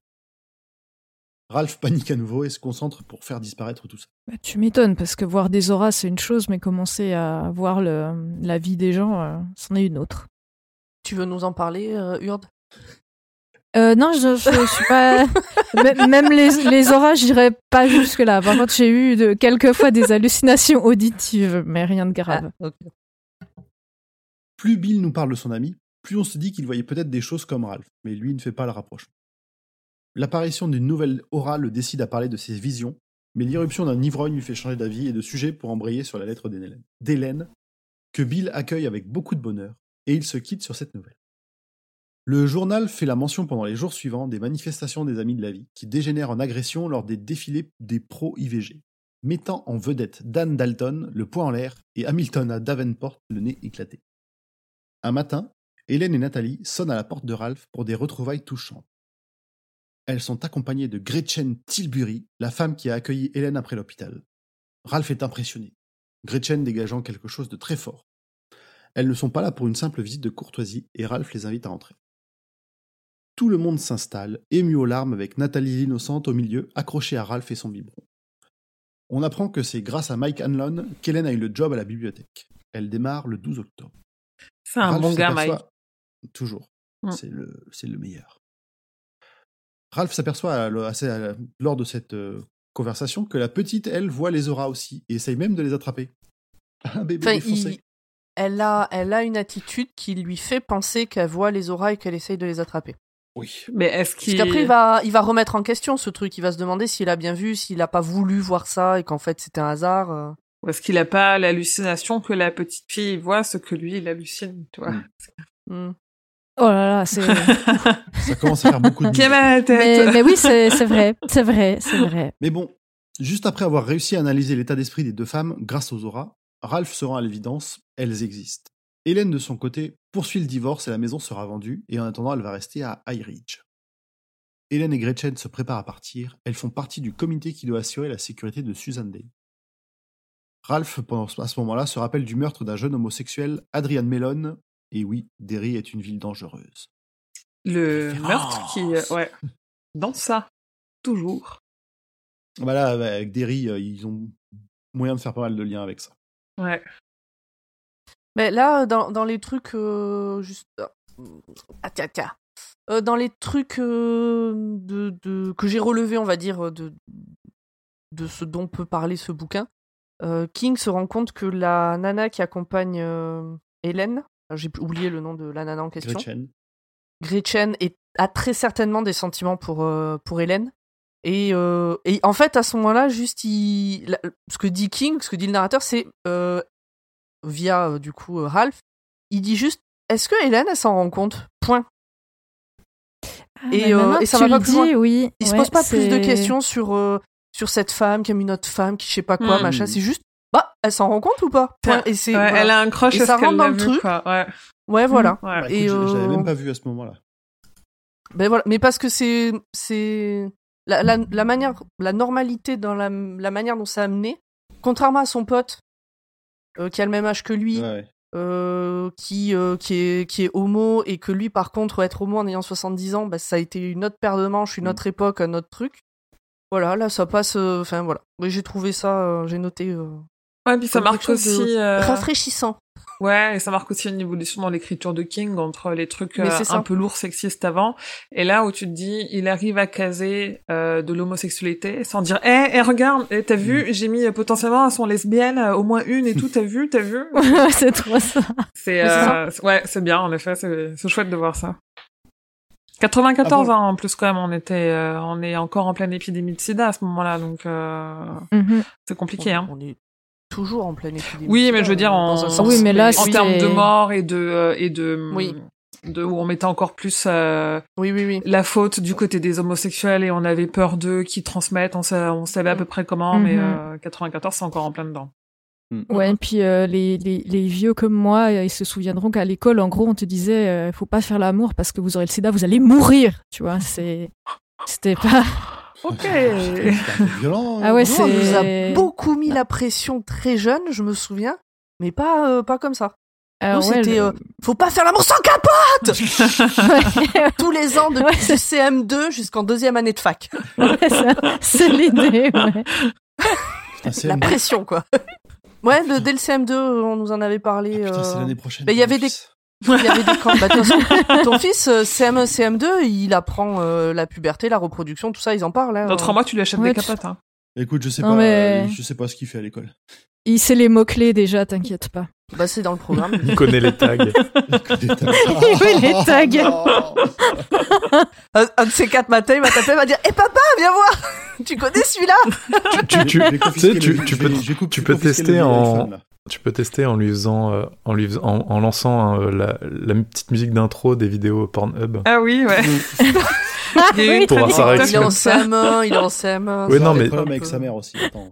Tu, tu, la- Attends, tu, la, euh. tu la joues discretos à peu près une fois tous les, tous les six mois pour voir la réaction des gens, de- des Ah enfants. oui S'il panique Ah en entendant le non, mais bruit, c'est qu'il pense que c'est de son téléphone, tu vois. euh, Après, le problème, c'est le jour où il va vraiment lancer une vidéo et entendre ça, ça va lui faire penser à ses parents.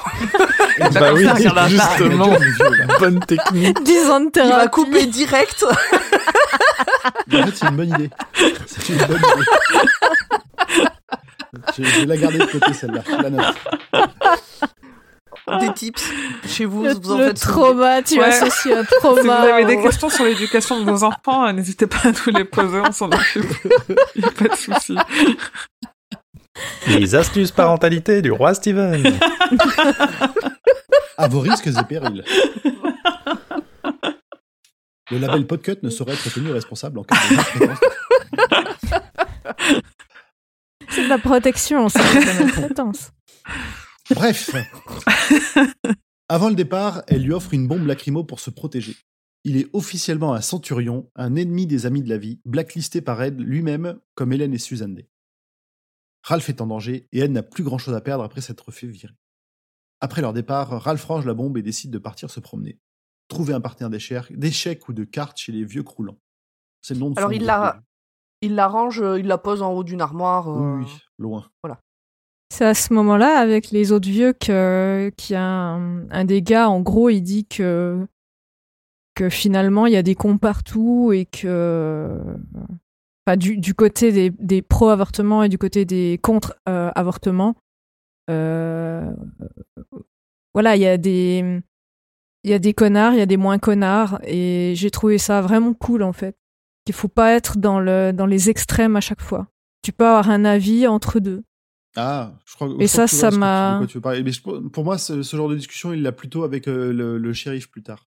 Ouais, je sais plus justement où c'est exactement, mais ça c'est un truc que j'ai vraiment bien aimé quoi. Alors, chapitre 7. Nous sommes maintenant le 2 octobre, l'heure du réveil est à 1h58. Ah. Ralph rentre d'une marche pour trouver Dorance, le vieux au bouquin de poésie, assis à l'attendre devant chez lui. Il a un message à lui transmettre. Annule le rendez-vous. Il ne sait pas de qui il vient ni de quoi ça parle. Mais il mentionne des aiguilles et Ralph pense à son futur rendez-vous d'acupuncture. Avant de partir, Dorance insiste pour lui donner son livre de poésie avec un indice pour en trouver une page spécifique, on dirait. Énigmatique et parti comme le vent, enfin vieux vent arthritique et un peu gâteux, Ralph décide de ne rien décaler et curieux cherche le poème dont lui a parlé Dorance. Celui-ci rappelle très fort Caroline qu'il aurait adoré et il éclate en sanglots. Non, mais c'est triste. hein, euh, Ça lui arrive souvent hein, de pleurer en pensant à Caroline. euh. Ouais, ce- c'est trop à ce pauvre vieux. triste. Ouais. Le départ n'a pas été dans la, dans la douceur. Un vieux monsieur qui triste, qui pleure, c'est trop triste. Une vieille dame aussi. Le lendemain, Ralph se rend à la bibliothèque de Derry pour poursuivre ses recherches sur le sommeil. Absorbé et fatigué, il ne remarque pas dans la grande salle vide l'entrée d'un homme visiblement dérangé qui joue avec un couteau de chasse et vient finalement lui poser sur les côtes en le menaçant. Cet homme, c'est un petit- vieux chauve malingre et puant que Ralph a aperçu au second, au second plan des manifestations à côté d'Ed Dipno. Il a l'air particulièrement cinglé et plante légèrement Ralph pour avoir osé prononcer le nom d'Ed. Cela déclenche l'apparition des auras, vertes et noires comme des feux follets autour du fou qui l'insulte. Centurion, assassin, bébé, etc., etc. Il joue du couteau de plus en plus profondément. Ralph, désespéré, sent quelque chose de lourd dans sa poche. La bombe lacrymo y est. Et il ne comprend pas comment. Pour C'est pour ça que tout à l'heure j'ai précisé qu'il l'avait rangé euh, en haut d'une armoire. Mhm. pour détourner l'attention du vieux fou dont l'aura aussi entre la paranoïa, le vert, la peur, le noir, et quelque chose venu d'ailleurs, des torsades comme des ronces. Clin d'œil. Mm. Ralph a un éclair de génie. Il déclare savoir qui est le roi pourpre, ce qui suffit à faire s'éloigner le taré et à pouvoir lui envoyer une bonne dose à la tronche. Le vieux s'effondre par terre en hurlant tout ce qu'il peut. Qu'il fond, qu'il est aveugle Je fonds J'ai trop pensé à la Mais scène quel monde Donc il veut la peau de Roger Rabbit. La trompette Le bruit fait enfin venir Mike Hanlon, qui se précipite pour aider Ralph. Il a perdu du sang et l'autre continue à hurler comme un goré, ce qui est bon signe pour sa vie. On l'identifie comme Charlie Pickering, le fameux incendiaire. Ils appellent la police et Lydecker arrive avec son équipe faire soigner Ralph. Il leur assure la légitime défense, ça fonctionne et il n'aura pas d'ennui pour la bombe lacrymo. Ouais, parce que Ralph, il est persuadé qu'il va aller en tôle pour ce qu'il a fait, que. Enfin, il a il a l'impression que c'est lui le coupable dans l'affaire, en fait. Presque, ouais. En tout cas, qui risque d'avoir des problèmes pour s'être défendu. C'est ça. Quelques échanges sur les méfaits précédents de Charlie Pickering, une galette de Ralph qui est encore sous le choc, et il quitte la biblio, sans, non sans un remerciement à Mike pour avoir embauché Hélène. Lidecker remarque que Ralph a bonne mine et que son remède contre l'insomnie a dû fonctionner. Ralph acquiesce pour gagner du temps. Le shérif raccompagne ensuite Ralph chez lui en voiture. Ils épiloguent sur les relations entre Ed Dipno et Pickering et de la probabilité élevée qu'il fasse une connerie pour la venue de Suzanne Day dans quelques jours. Enfin seul, en vidant ses poches, Ralph se refait la journée et devine que c'est Dorance qui lui a mis la bombe dans son, manteau. Ralph décide donc d'écouter sa mise en garde précédente et annule son rendez-vous chez l'acupuncteur. Alors, il flippe parce qu'il se dit que si c'est Dorance, ça veut dire que quand même Dorance est rentré chez lui, a fouillé la maison pour trouver la bombe et l'a mise dans sa poche. C'est ça. Donc quand il l'attendait devant chez lui, il, enfin, il venait de rentrer chez lui en fait. Oui, oui, bah oui. Tout à fait. Je vous rassure, on n'entendra plus jamais parler de l'acupuncteur. Ah. Chapitre 8. On retrouve Ralph en plein rêve au bord d'une plage. Au loin, un objet rond est posé sur le sable. Il s'en approche, contraint par son rêve, et reconnaît la tête de Caroline enterrée dans le sable. À la première vague, elle se réveille et hurle.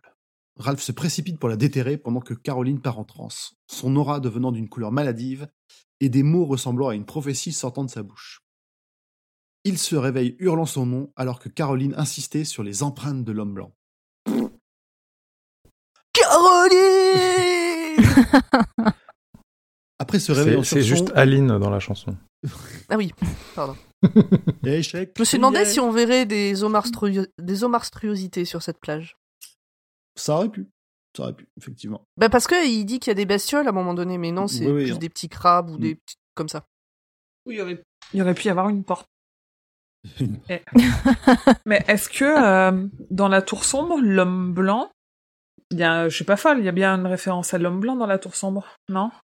Aucune idée. Euh, C'est le, c'est le surnom, pas de Randall, enfin alors, d'une De ses incarnations. euh, non, non, de Randall, justement. Ah, de Randall Flagg, il y a, il y a des. Ok. Ouais. Je crois que c'est ça. hein. Je crois qu'il y a l'homme, que l'homme blanc est utilisé euh, pour, pour parler de lui. Ça me euh. dit quelque chose. ouais. Bah ouais, ouais, ça, ça m'évoquait quelque chose aussi.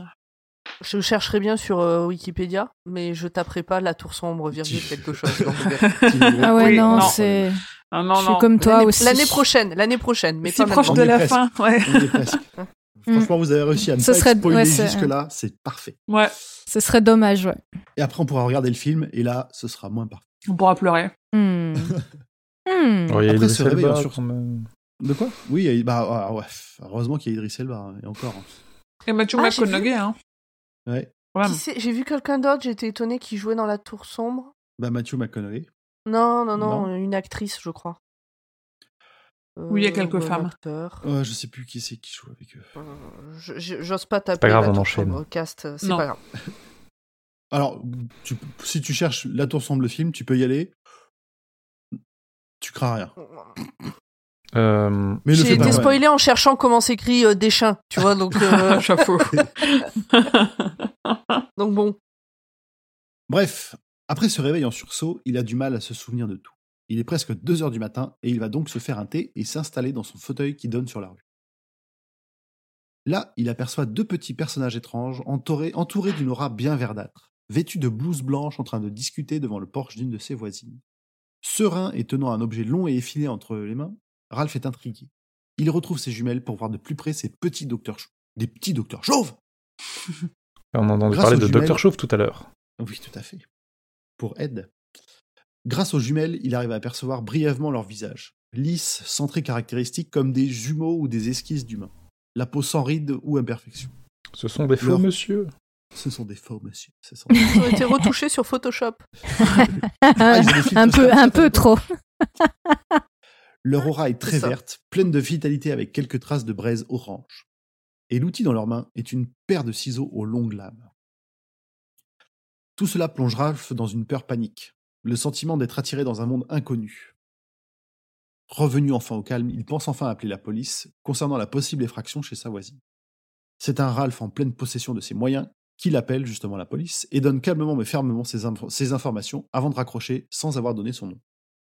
En regardant Et il le fait exprès. Oui, Il le fait exprès. Tout à fait voulu. En regardant à nouveau la rue, il aperçoit la chienne errante du coin, Rosalie, qui renifle les auras sur le trottoir. Elle aussi les voit ou les sent. Les flics arrivent. Aucune réponse chez May Locher, Locher, la voisine. Et c'est un vrai défilé de flics et d'ambulances qui arrivent et entrent pour ressortir avec une civière et un sac noir. May est morte. May était malade. On le sait, euh, on sait qu'elle était malade. Oui. Mm. À C'est vrai. Et du coup, Euh, je sais pas si t'as dit. Je sais. Alors, pendant qu'il attend, il, il a l'impression de savoir ce qui s'est passé dans la maison. Pour lui, c'est une évidence. oui, oui, oui, il pense que c'est eux Tu l'as dit, sont- ça?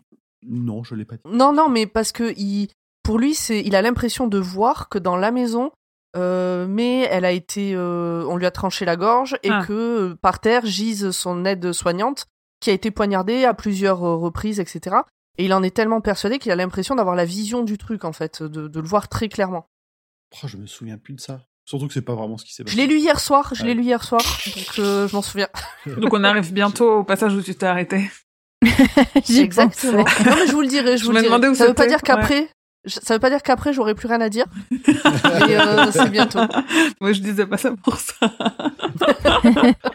Pendant que le petit quartier se réveille aux lumières des ambulances, Ralph désespère du souvenir du cauchemar avec Caroline et pour la première fois de sa vie, il préférerait être mort. Ça c'est chaud. hein. Ouais, il s'ouvre. Ah bah là, le, son le- cauchemar là. vraiment euh, ouais, bah, le cauchemar, c'est un peu euh, Ouais, il- un goutte d'eau, quoi. Et puis la conscience de perdre la tête, euh, c'est compliqué aussi. Ouais. hein. Ouais, quand tu te rends compte que ça va pas, qu'il y a quelque chose qui cloche, mais que tu peux rien y faire, euh, Ouais. c'est Mm. dur. Chapitre 9. Le lendemain, après sa déposition contre Pickering, Lydecker et Ralph se retrouvent dans le bureau du shérif pour discuter de sa mission spéciale, la protection de Susan Day. On passera sur l'humour graveleux et sexiste de ses collègues.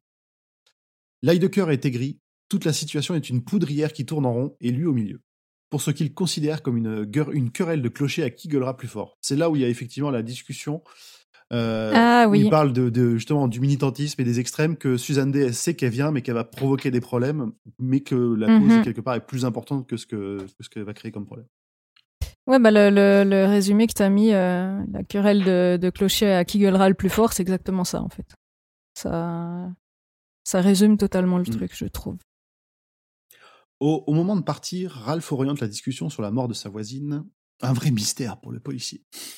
Tout était fermé de l'intérieur, pas de traces de violence ou de vol, et l'inconnu de l'appel mystérieux avait une voix jeune. Ils ne savent pas qui ça peut être. Ralph finit par partir, non sans un compliment de Lydecker sur sa bonne mine retrouvée. Alors, à ce moment-là, euh, il, explique, le flic, qu'ils font quand même une autopsie parce que pour être sûr qu'elle soit pas morte de peur parce qu'elle était en train d'être cambriolée. Parce qu'elle est morte de mort naturelle, elle n'a pas été violentée, mais est-ce qu'elle a pas fait une crise cardiaque à cause de la peur, machin? Et moi, je me dis, même si personne n'est rentré dans la maison, il y a quand même des gyrophares, des mecs qui ont tapé super fort à la porte à un moment donné et tout en pleine nuit. Ça se trouve, elle a fait une crise cardiaque de peur. Des flics qui étaient en train de taper et de tambouriner. Et tout est la faute de Ralph. Non, mais franchement, à un moment donné, je me suis dit, mais si ça se trouve, ils vont, on va, enfin, on va découvrir ça. Je me dis que c'est une possibilité, en fait, dans la vraie vie. Ouais. C'est pas impossible, oui. Ouais. En pleine nuit, t'as des gens qui tambourinent à ta porte en hurlant. euh, si t'as le cœur un peu fragile, que t'es dans ton lit, tu peux pas sortir de ton lit seul, etc. euh. Surtout que généralement, Bon, voilà. dans la foulée, euh, ils sortent le bélier, ils clatent la porte. Moi, je me suis dit, c'est peut-être ils y ont pensé, ils nous le disent pas, mais C'est plausible, en effet. c'est peut-être eux qui l'ont buté, sans le vouloir.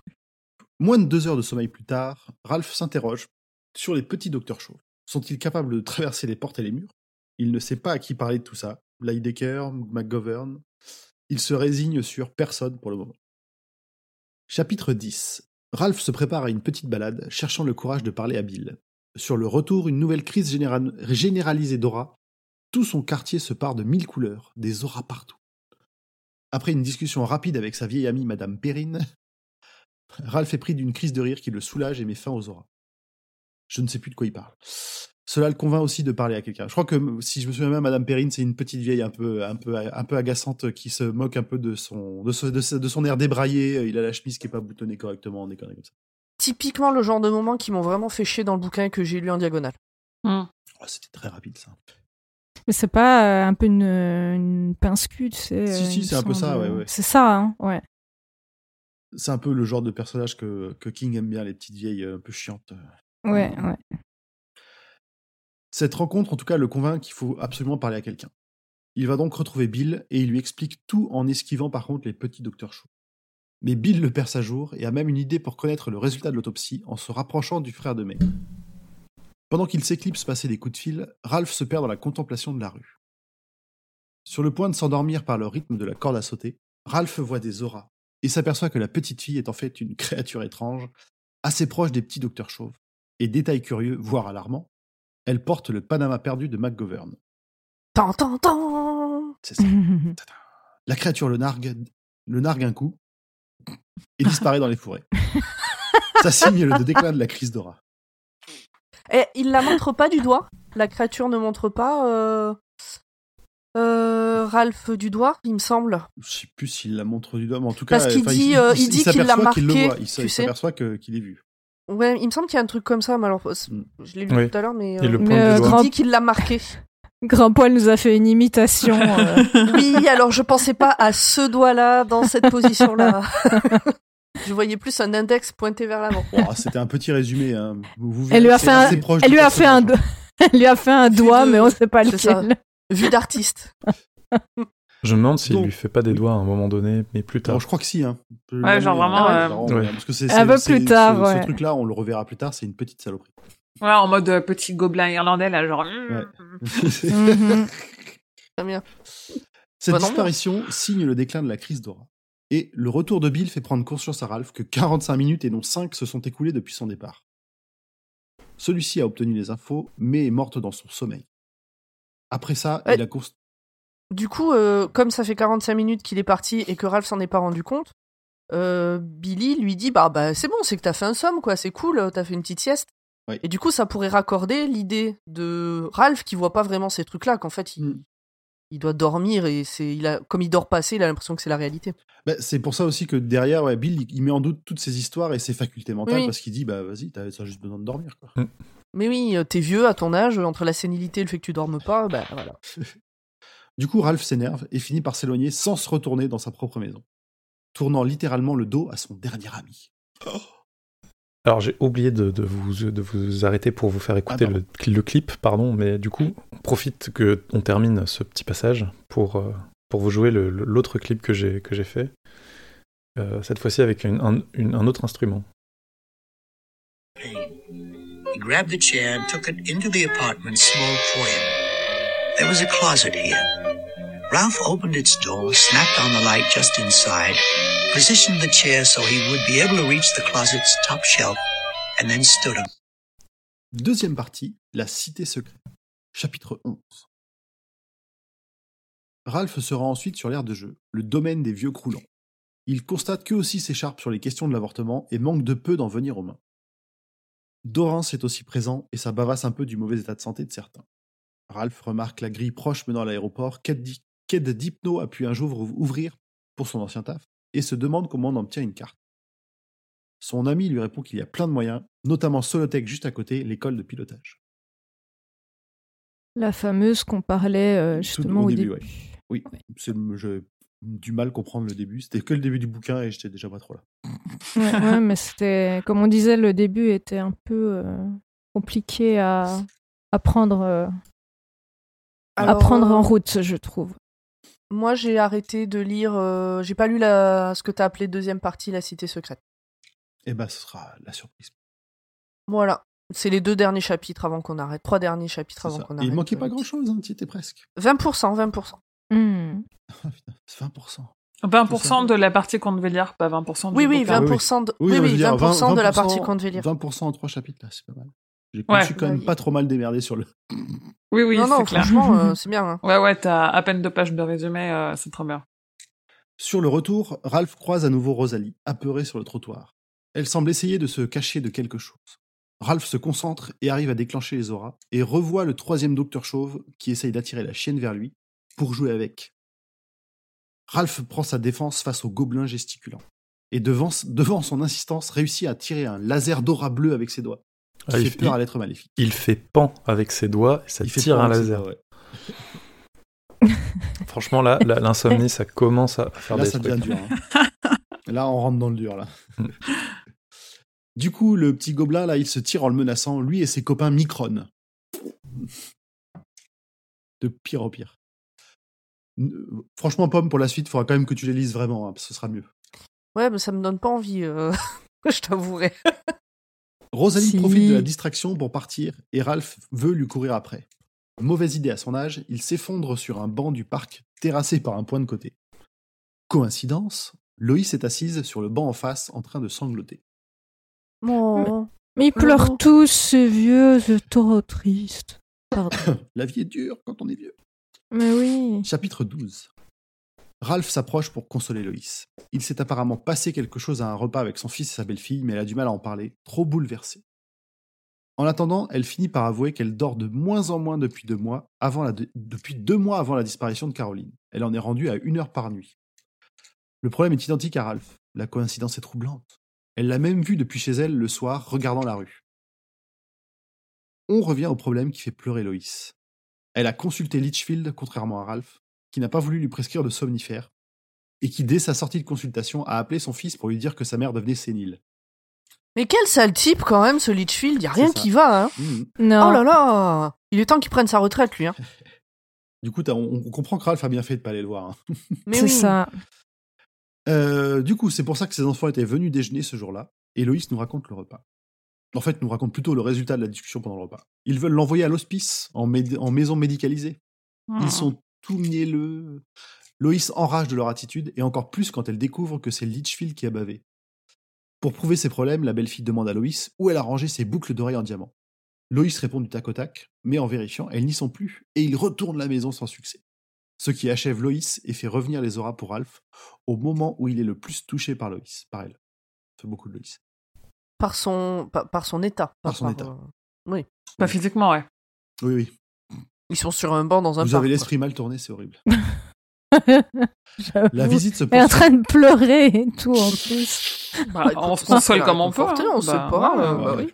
Il n'y a pas de mal à se faire du bien. hein. En plus, peut-être que ça le fera dormir, on a dit, donc pourquoi pas. Hein. Ouais, mais, Ouais, mais ce Elle serait. aussi, elle a besoin de dormir. Bah, euh, manifestement, ouais. Ouais. Elle a pas fini son histoire. C'est d'une pierre deux coups, on est bon. Ouais. Oui, mais après, elle l'a continué, c'est pas grave. On fait des pauses, tu vois. C'est la post-pub. Justement, la visite se poursuit avec Loïs qui explose et sa belle-fille qui patiente comme si elle laissait une enfant faire sa colère. Et à la fin, lui, Loïs lui dit une chose tellement blessante au cours d'une de ses crises liées au manque de sommeil qu'il les fait déguerpir en vitesse. Tant Ralph mieux. a un éclair façon Eureka, ébloui qu'il est par l'aura étincelante de Loïs. Il la compare à Eos, déesse de l'aube. Oh, bah, dis donc. Il est tombé amoureux et Loïs voit les auras. Oh. Ralph avoue qu'il les voit aussi et le soulagement est immense pour Loïs. Elle n'est pas folle. On, on sait ce qu'elle a dit à sa belle-fille ou pas? Moi, j'ai Euh, envie de un- savoir. Un, peu après. Je sais plus si je, Ah, alors, je sais plus si je sais plus si je l'ai noté, mais euh, normalement elle lui dit. Ralph avoue qu'il les voit aussi et le alors, euh, elle n'est pas folle. Il lui explique le concept d'hyper-réalité de Joe plus sage et de cette forme de télépathie étrange. Il avoue aussi avoir appelé les flics le soir de la mort de May. À ce moment, Rosalie la chienne qui n'était pas loin pousse un jappement. Les chiottes du parc sont en train de s'ouvrir et le petit dog chauve avec son panama bouffé en sort, brandissant un scalpel rouillé. Chapitre 13 le petit gobelin se rapproche, menaçant de Rosalie. Ralph veut l'en empêcher, mais son pouvoir ne se manifeste plus. Loïs, elle, sent quelque chose, mais ne voit rien. Toujours à l'instinct, les doigts de Ralph se couvrent de lumière blanche et les applique sur les yeux de Loïs. Il lui ouvre littéralement les yeux. Ralph et Loïs assistent à la mort tragique du panache magique de Rosalie, tranché par le petit docteur chauve terrifiant, et c'est à cet instant que Ralph a une révélation. Ces créatures sont les centurions mentionnés par Ed Dipno. Attends, le petit machin, il a tué la chienne? Pour l'instant, il a coupé son aura. En gros. On sait pas si elle est Coupé morte le panache qu'ils ont mais- tous au-dessus de la tête, là. Même les Ouais. Les chiens chez King, Bah. euh, il y a quand même Les chiens, euh, 9 chances sur 10 qui, qui crèvent. Hein. Là, il est pas mort, mais a C'est priori, il est mal barré.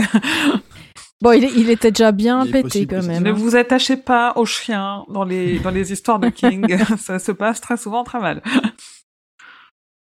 Justement, pendant que Rosalie agonise un peu et se part d'une aura noire dégoulinante, Ah. Ralph arrive à faire comprendre à Loïs qu'elle peut tirer son aura sur la créature. Elle réussit même à la toucher et à lui faire du mal, ce qui la fait fuir non sans une dernière menace envers les deux petits vieux. Les auras finissent par s'estomper et le parc retrouve son allure no- normale. De manière surprenante, Rosalie reprend son chemin après ces événements. Ils se mettent tous les deux d'accord pour aller déjeuner et expliquer plus en détail ce qu'il a déjà vécu. Mais une révélation soudaine laisse Ralph sans souffle, sans voix. Il fait le rapprochement entre le Panama de Bill, les boucles d'oreilles de Loïs aperçues aux oreilles de la créature, et le foulard qu'il a piqué à Rosalie. Ce sont des collectionneurs de souvenirs. Sont-ils déjà vraiment passés s'occuper de ses deux amis? Il garde ça pour lui pour le moment. Arrivé chez Loïs et déjeuner en tête à tête.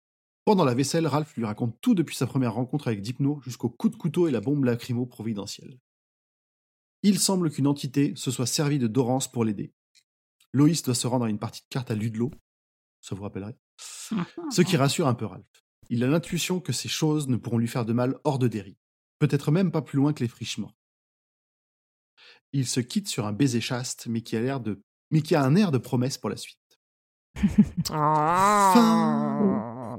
Waouh, waouh Je dois t'avouer que c'est ce- le résumé de ces trois chapitres euh, ne me font pas dire oh non je l'ai pas lu et ne me donne pas du tout envie de lire la suite. J'ai du Ah mal ouais avec ce bouquin. Ah ouais. Pourtant, il y a, Ah mais plein, de- vraiment il y a moi- plein de mais nouvelles je crois choses, que là. c'est je crois que Bah c'est ouais. les petits machins là euh, vraiment le truc des auras, le trip autour des, des petits trolls et tout, j'arrive pas à accrocher du tout. Bah, tu vas souffrir. Ouais, ou alors je vais pas le lire et je serai Oui. pas là la prochaine fois, tu sais. euh, fou. Non mais tu peux alors ne je pas le lire et mais- être là, oui, enfin. Oui, voilà, je dois t'avouer que mais je j'ai pas de je, fou, aucun euh, voilà. Je peux partager ma place à des gens qui ne relisent pas. Il y a encore de la place sur mon banc. euh. Mais toi, toi, tu ne relis pas. Là, Toi n'aurait tu pas relis pas. Ouais, mais enfin pour ce que je m'en souviens, c'est comme si je l'avais pas lu, hein, honnêtement. euh. Pour le coup, je, je regrette vraiment que ça soit pas en en audio en français Ouais. Parce que ça aurait bien accompagné des moments où je fais la cuisine où je suis pas obligée de faire que ça en fait. Oh bah à tout moment, ils sortent au mois de mars, hein. Tu vois, c'est un mois trop tard. Ouais, mais au mois de mars, ça sera ouais bah, Bah ouais. oui, ce sera pas le ouais, Ça va être un peu trop juste. tard. C'est sûr. Voilà.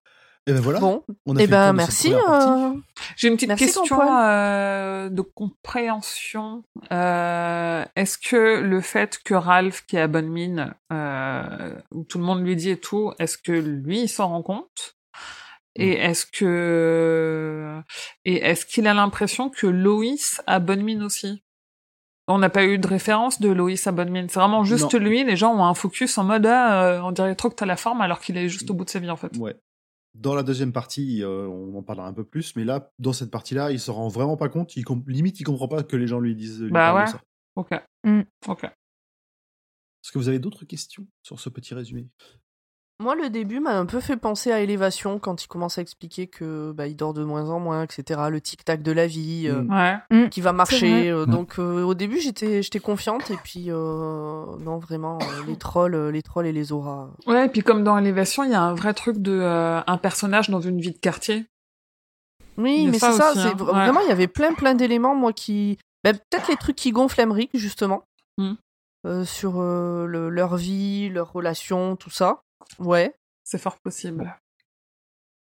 J'aime bien le côté élévation de ce livre. C'est bien dit. Et d'après vous, Julien, il, il aurait aimé ou pas? Parce qu'il l'a pas encore Je lu. il l'a aurait pas adoré, je- Ah, je pense pas, je pense pas. Je suis hein. Moi, je pense que je pense qu'il aimera pas.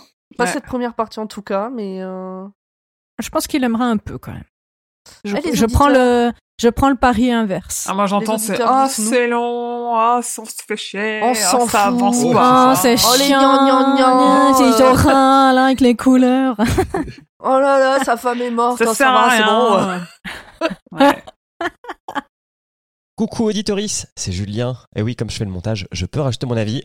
L'équipe du roi me connaît très bien, car effectivement, j'ai trouvé cette première partie très chiante. Voilà, je vous relaisse avec eux. Des bisous. Ouais, ouais. Julien, on, on t'adore. tu nous On manques. t'aime, tu nous manques. Reviens quand tu veux. Alors on va passer à la suite, et la suite c'est directement les questions des auditeurs, puisque pour le reste on en parlera euh, dans le, la deuxième partie, euh, enfin euh, dans- le mois prochain quoi, du coup. Euh, le numéro 2. Oui.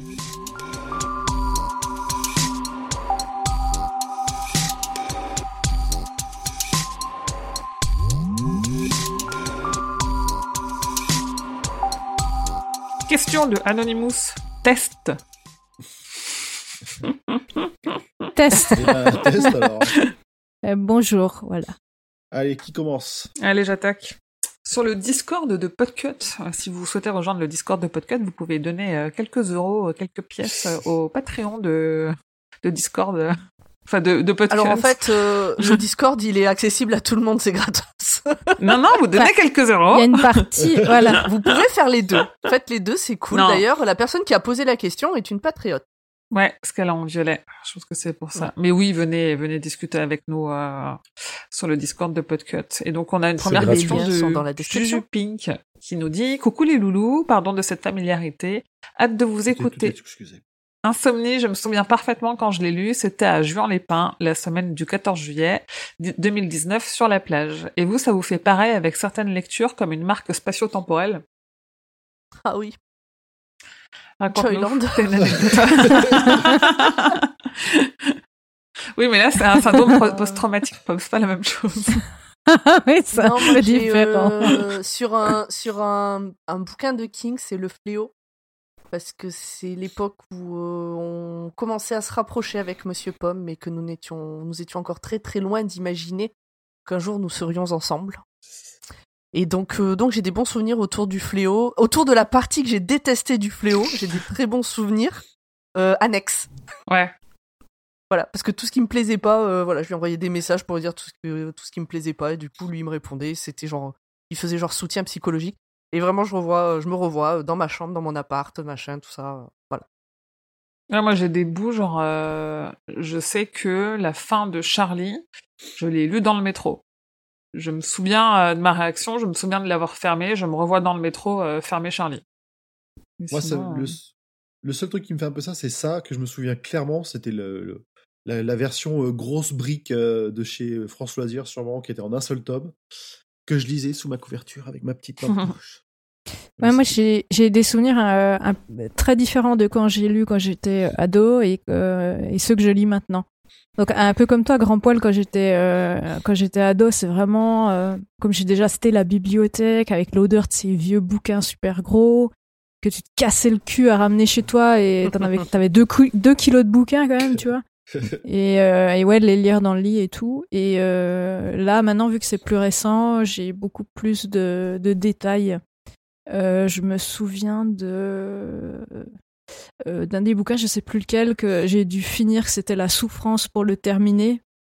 Et, et où j'ai même demandé à quelqu'un de me le lire au bout d'un moment tellement j'en pouvais plus. Ah. Et voilà, c'était très drôle. C'était euh, ah, avec la meuf, là, je sais plus maintenant le titre. Euh, c'était, c'était. C'est un peu vague t'aide là. hmm.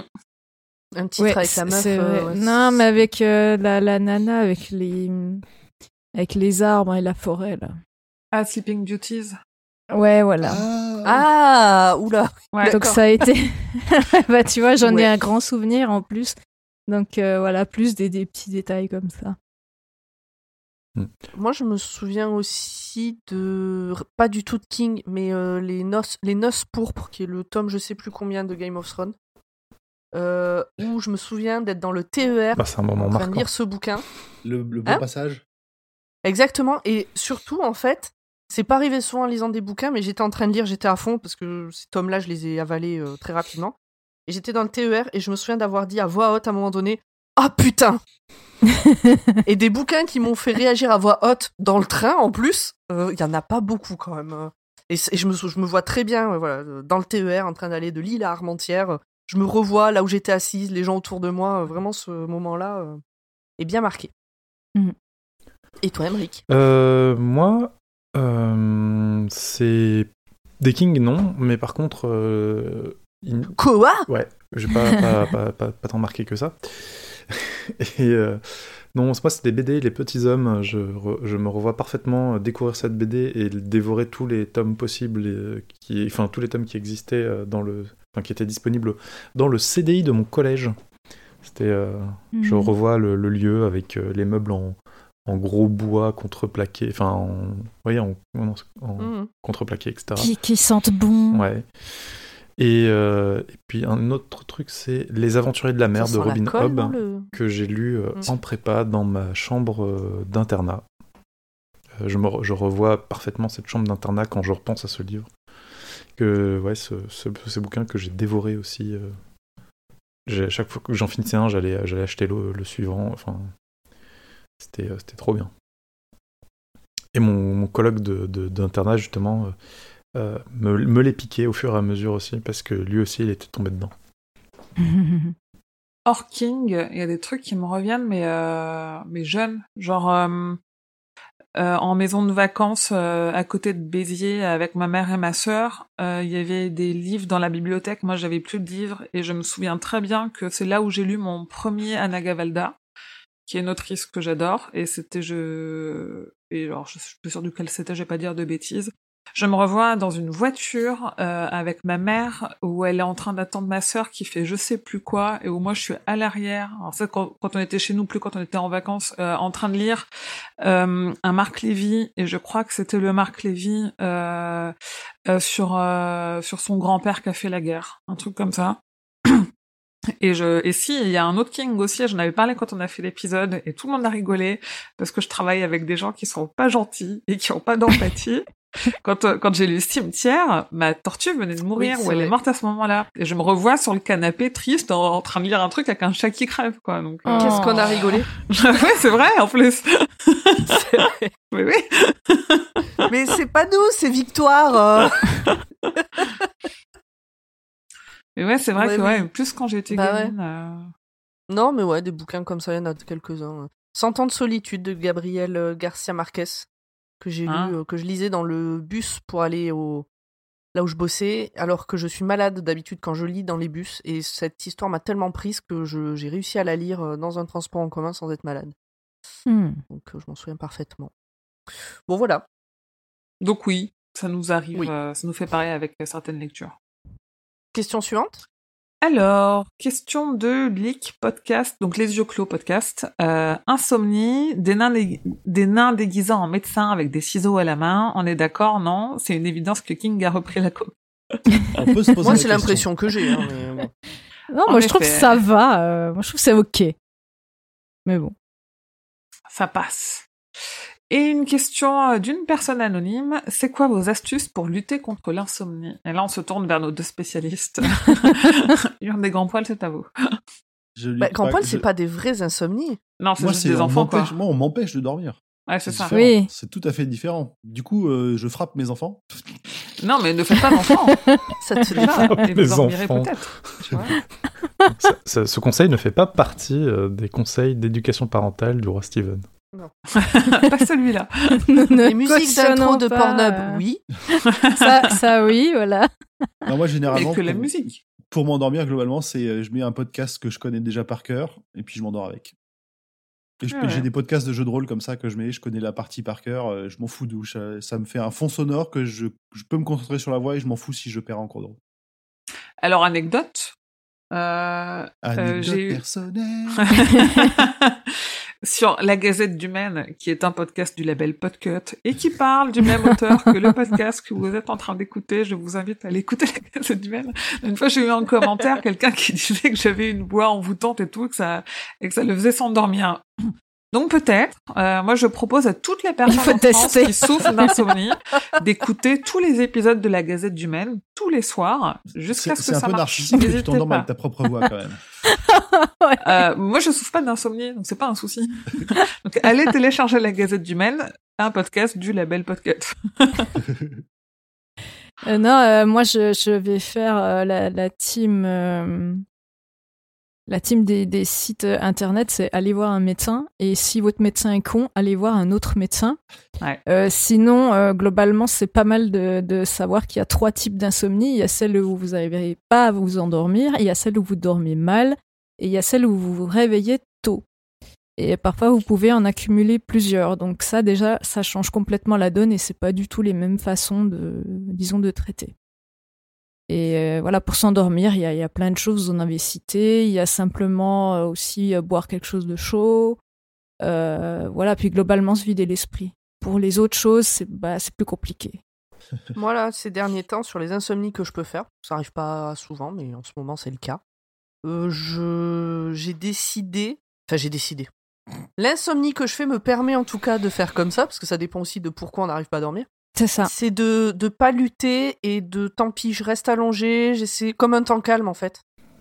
Je reste allongée, je ferme Ouais, les t'attends yeux. en fait. J'attends parce que, en fait, je me suis rendu compte que même si j'arrive pas à m'endormir complètement, j'ai quand même des phases de, de micro-sieste et je me dis que c'est toujours ça de gagner pour le lendemain. Tout à fait vrai, même ouais. si c'est du micro-repos, même si c'est pas du vrai bon sommeil, bah, c'est toujours ça de gagner plutôt que de me relever, de revoir un film, de machin, où là, vraiment, par contre, il n'y a pas du tout, du tout de repos.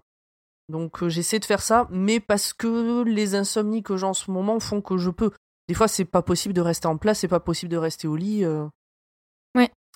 Le mieux, si tu, si tu te lèves, c'est de boire un truc chaud. Le truc chaud, ça peut bien fonctionner. Ouais, ou alors ça fait faire pipi dans une heure. Alors ça, c'est un autre problème, ouais. Sinon, euh, j'ai une appli euh, gratuite pour, euh, voilà, qui fait des sons. Et moi, j'aime bien les sons de pluie et d'orage. Ça me détend. Ça m'aide à me concentrer quand j'arrive pas à me concentrer au boulot ou quoi. Des fois, je mets ça. Et ça me permet aussi de me détendre euh, et parfois de m'endormir dessus. Bon, mais ça, après, c'est chacun. euh, Dites-nous Oui. vos petits conseils euh, insomnie dans les commentaires. Ouais, surtout que ça dépend à quoi elle est due, quoi. Mais c'est ça, ça dépend des gens, ça dépend pourquoi tu dors pas, ça dépend, Ouais. ça dépend de tellement de choses. Ouais. Moi, tout ce qui m'a fait dormir, euh, c'est des cachets pour dormir. hein. Quand j'ai eu mes grosses crises euh, à la Mm. rentrée, là, je... il m'a dit, je vous arrête une semaine, je vous mets des somnifères. Ah, D'accord, ok, je dormis. Oui, voilà, le, le temps de, de récupérer, justement, quand on Ouais. est à d'épuisement, euh, voilà, le but Mais c'est parce qu'on avait hein, identifié mais- aussi pourquoi et euh, tu vois, Tout et à c'est- fait. et il y a, il y a des, perso- des personnes chez qui les somnifères, c'est euh, ça les met dans un état presque. Enfin, il y en a chez qui ça fait pas C'est effet. pire que mieux. oui. Et il y en a où ça aggrave les problèmes psychologiques que Mm. cause l'insomnie, donc euh, c'est ouais, c'est pas évident Oui, pour c'est tout le ça. monde. Mm. Tout à fait, ouais. Oui, puis ça dépend de combien de temps ça dure. Ça dépend, toi, c'était quasiment toutes les nuits. Moi, j'arrive à caler des nuits où je dors entre les deux quand même. Donc, du coup, bon, euh, Ouais. l'un dans l'autre, euh, bon, voilà. Puis, euh, Ouais. Bon, donc, euh, bon, voilà. Soyez indulgent envers vous-même, allez chez le médecin, et Mm. voilà. Mm. Et n'attendez pas euh, trop longtemps avant d'aller chez le médecin, quoi. Voilà. Et, euh, et si vous n'êtes pas à l'aise avec votre médecin, prenez un autre Changez, de médecin. Ouais. Mm, mm, mm. Et si le pharmacien vous propose d'aller manger un gâteau pour vous parler de trucs un peu. euh, Bon, voilà. D'aller chez un N'y allez pas. acupuncteur. euh, Faites-vous payer le. Ah, j- L'acupuncture peut marcher chez certaines personnes. Je Ouais. dis pas Oui, le tout à contraire, fait. hein, Mais, mais, euh, mais euh, prenez le gâteau si vous le payez, mais barrez-vous après. Est-ce que- est-ce est-ce qu'on a le temps pour une anecdote personnelle ou... Bien sûr. Mais toujours, Ah, l'anecdote j'ai- personnelle. Parce qu'elle est un peu, euh, enfin, rigolote, je sais pas, mais voilà.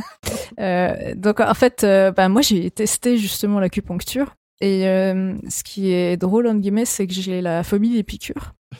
Alors un peu moins maintenant, mais à l'époque c'était très fort et euh, je me suis dit bah j'essaye quand même. Enfin à la base c'était un, un hypnotiseur qui faisait aussi de l'acupuncture. Donc on fait un peu d'hypnose et après il me dit bah je vous propose l'acupuncture et je dis bon bah ok de toute façon au point où j'en suis et je lui explique quand même que j'ai peur et tout. Euh, on fait la- la- l'acupuncture. Euh, pour l'anecdote, ça fait ça fait pas très mal, hein. ça c'est vrai. Non, tu sens rien. Euh, par contre, euh, il m'en met quelques-unes et au bout d'un moment, je lui dis euh, stop, il faut s'arrêter. Là, je, je sens qu'il y a un truc qui va pas. Et quand c'est comme ça, il te les laisse un moment parce que le but c'est de libérer les énergies qu'il y a dans les points. Bon là, je suis pas spécialiste, hein, mais il me semble que c'est ça. Il me les enlève et en fait là, j'ai un blanc. Je sais pas comment je suis rentrée chez moi. Et je suis arrivée chez moi, il paraît que j'étais grise.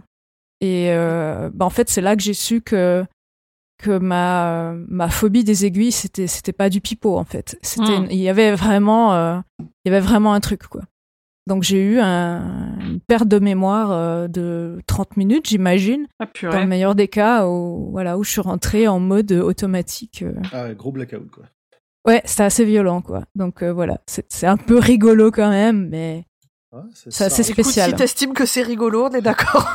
Bon, avec avec le recul, oui, parce que si j'ai pas souffert en fait, tu vois, c'est- j'ai eu ce blackout. j'ai eu ce blackout parce que je pense justement mon cerveau il était en mode il a eu tellement peur ou j'en sais rien quoi, mais ouais c'est assez spécial quoi. Mais il t'avait pas proposé de gâteau, par contre. Non, il m'avait pas proposé de gâteau, ça c'est bon. Par contre, quand je suis retournée, il, il m'a dit que ça pouvait arriver. Il a bien rigolé parce qu'il m'a dit qu'il utilisait des toutes mini aiguilles que quand il avait appris euh, en Chine, euh, c'était des immenses trucs que tu te mettais dans la peau. Et il m'a dit euh, voilà qu'il fallait pas continuer euh, cette méthode. Ok. On continue les questions? Question Oui. suivante. Bon, on y a déjà un peu répondu a priori. De Quart de Fille, qui sont les insomniaques de la troupe? Petit pari sur Urde et GP. Eh bien, tu as gagné ton pari. Euh, Moi, ouais, à manque- moitié moi, pour ça. mais, euh. Mais ouais. c'est pas ma faute. On a un peu tous. On a juste eu Emmerich qui nous a pas dit s'il était insomniaque. Non, non, non, j'ai aucun problème pour m'endormir. En général, je dors euh, très longtemps. C'est surtout que je re- parfois je retarde le, le moment où je vais me coucher, mais ce n'est pas de l'insomnie. C'est un autre souci. Hmm. Alors, euh, question de euh, Chikoramax. Salut, longue vie à votre podcast. Question. Si vous aviez des nouveaux pseudos ou un pseudo à la place de votre prénom, quel serait-il? Euh, moi, j'ai déjà un Euh, pseudo. euh, Moi, j'hésite. Ouais. Ah, J'hésite parce qu'il y a Larry Sous-Bois qui me fait vraiment trop marrer comme pseudo. Ah là là. Et c'est un de nos followers sur Twitter qu'on adore. Ouais, qui, fait, qui répond à tous vos tweets euh, très premier degré, mais sous un angle. euh, il- en fait, c'est un personnage du fléau, quoi. Et moi, j'ai, il y en a, Oui. ils me font mourir de rire. mhm. Vraiment. euh, Ouais. Si j'avais voulu être un peu edgy, euh, dark, je m'appellerais euh, Space Jockey. Space Jockey? Space Référence Cowboy. à Space Alien. Jockey, c'est dans Alien, pardon. Le Space Cowboy. Ah oui, le Space Cowboy, oui, d'accord. J'ai, confondu Alien et, euh, et Jesse. En même temps, le Space Cowboy et le Space Jockey, euh, ils ont un peu la même tête. hein. Euh, moi, non, je sais pas. J'ai choisi Emmerich euh, parce que c'est un pseudo qui me, qui me convient bien, vu que c'est mon prénom. Euh, sinon, ben non, j'ai eu, euh, j'ai eu, j'ai eu des pseudos, hein, comme beaucoup de monde, quand j'étais ado. Non, sinon, si je prenais un pseudo là maintenant, euh, ce, serait, euh, ce serait un truc euh, ironique euh, post-année 2000, euh, genre Dark Sasuke du 72, Mm. ce genre de choses. Alors que moi, j'en ai connu beaucoup des Dark Sasuke qui étaient pas ironiques du tout. hein. Mhm, oui, ça. Euh, pour ma part, je me verrais très mal changer de pseudo parce que c'est un. Parce qu'avant d'avoir ce pseudo, donc là, on parle de. Je crois que la première fois que j'étais sur Internet, c'était en 95. Parce qu'en 95, on disait ASV, tu vois. Mm. Et que, j'avais, que, je disais 15 F suisse. H. Et, euh, sur Caramel. C'est ça. Et euh, pendant une année, j'ai eu deux, trois pseudos. Et genre, en 97 grand max, euh, je m'appelais déjà Urd, quoi.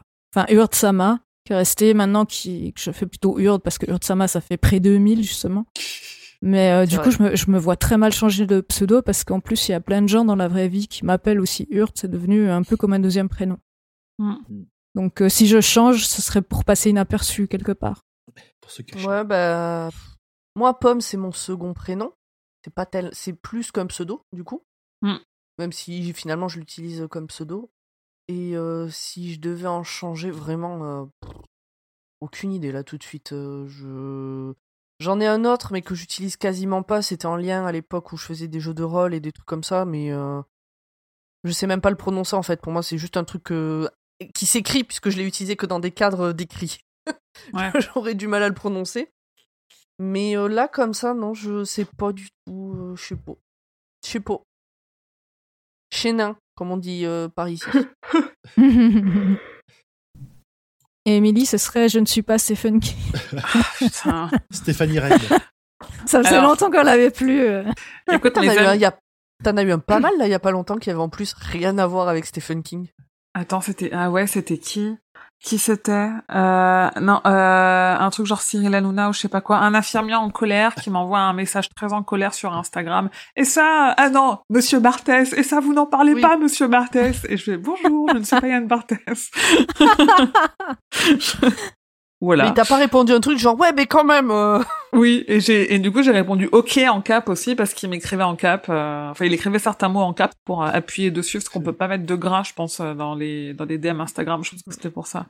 Euh, non, moi pseudo. Alors oui, le Stéphanie euh, c'est euh, c'est mes amis qui m'appellent comme ça. D'ailleurs, euh, j'étais avec eux hier soir et ils ont débattu sur combien il y avait d'orthographes euh, possibles à Stéphanie Rennes, c'est-à-dire Stéphanie Rennes, Stéphane Irène et à l'espagnol Stéphane I Rennes. Voilà, on, en- on, en- on en- on en est là du délire du truc, tu vois. Et euh, et euh, non, alors moi j'ai un pseudo sur internet depuis que je suis en quatrième, donc euh, sachant que j'ai 35 ans, ça commence à dater un petit peu, qui est Azulita.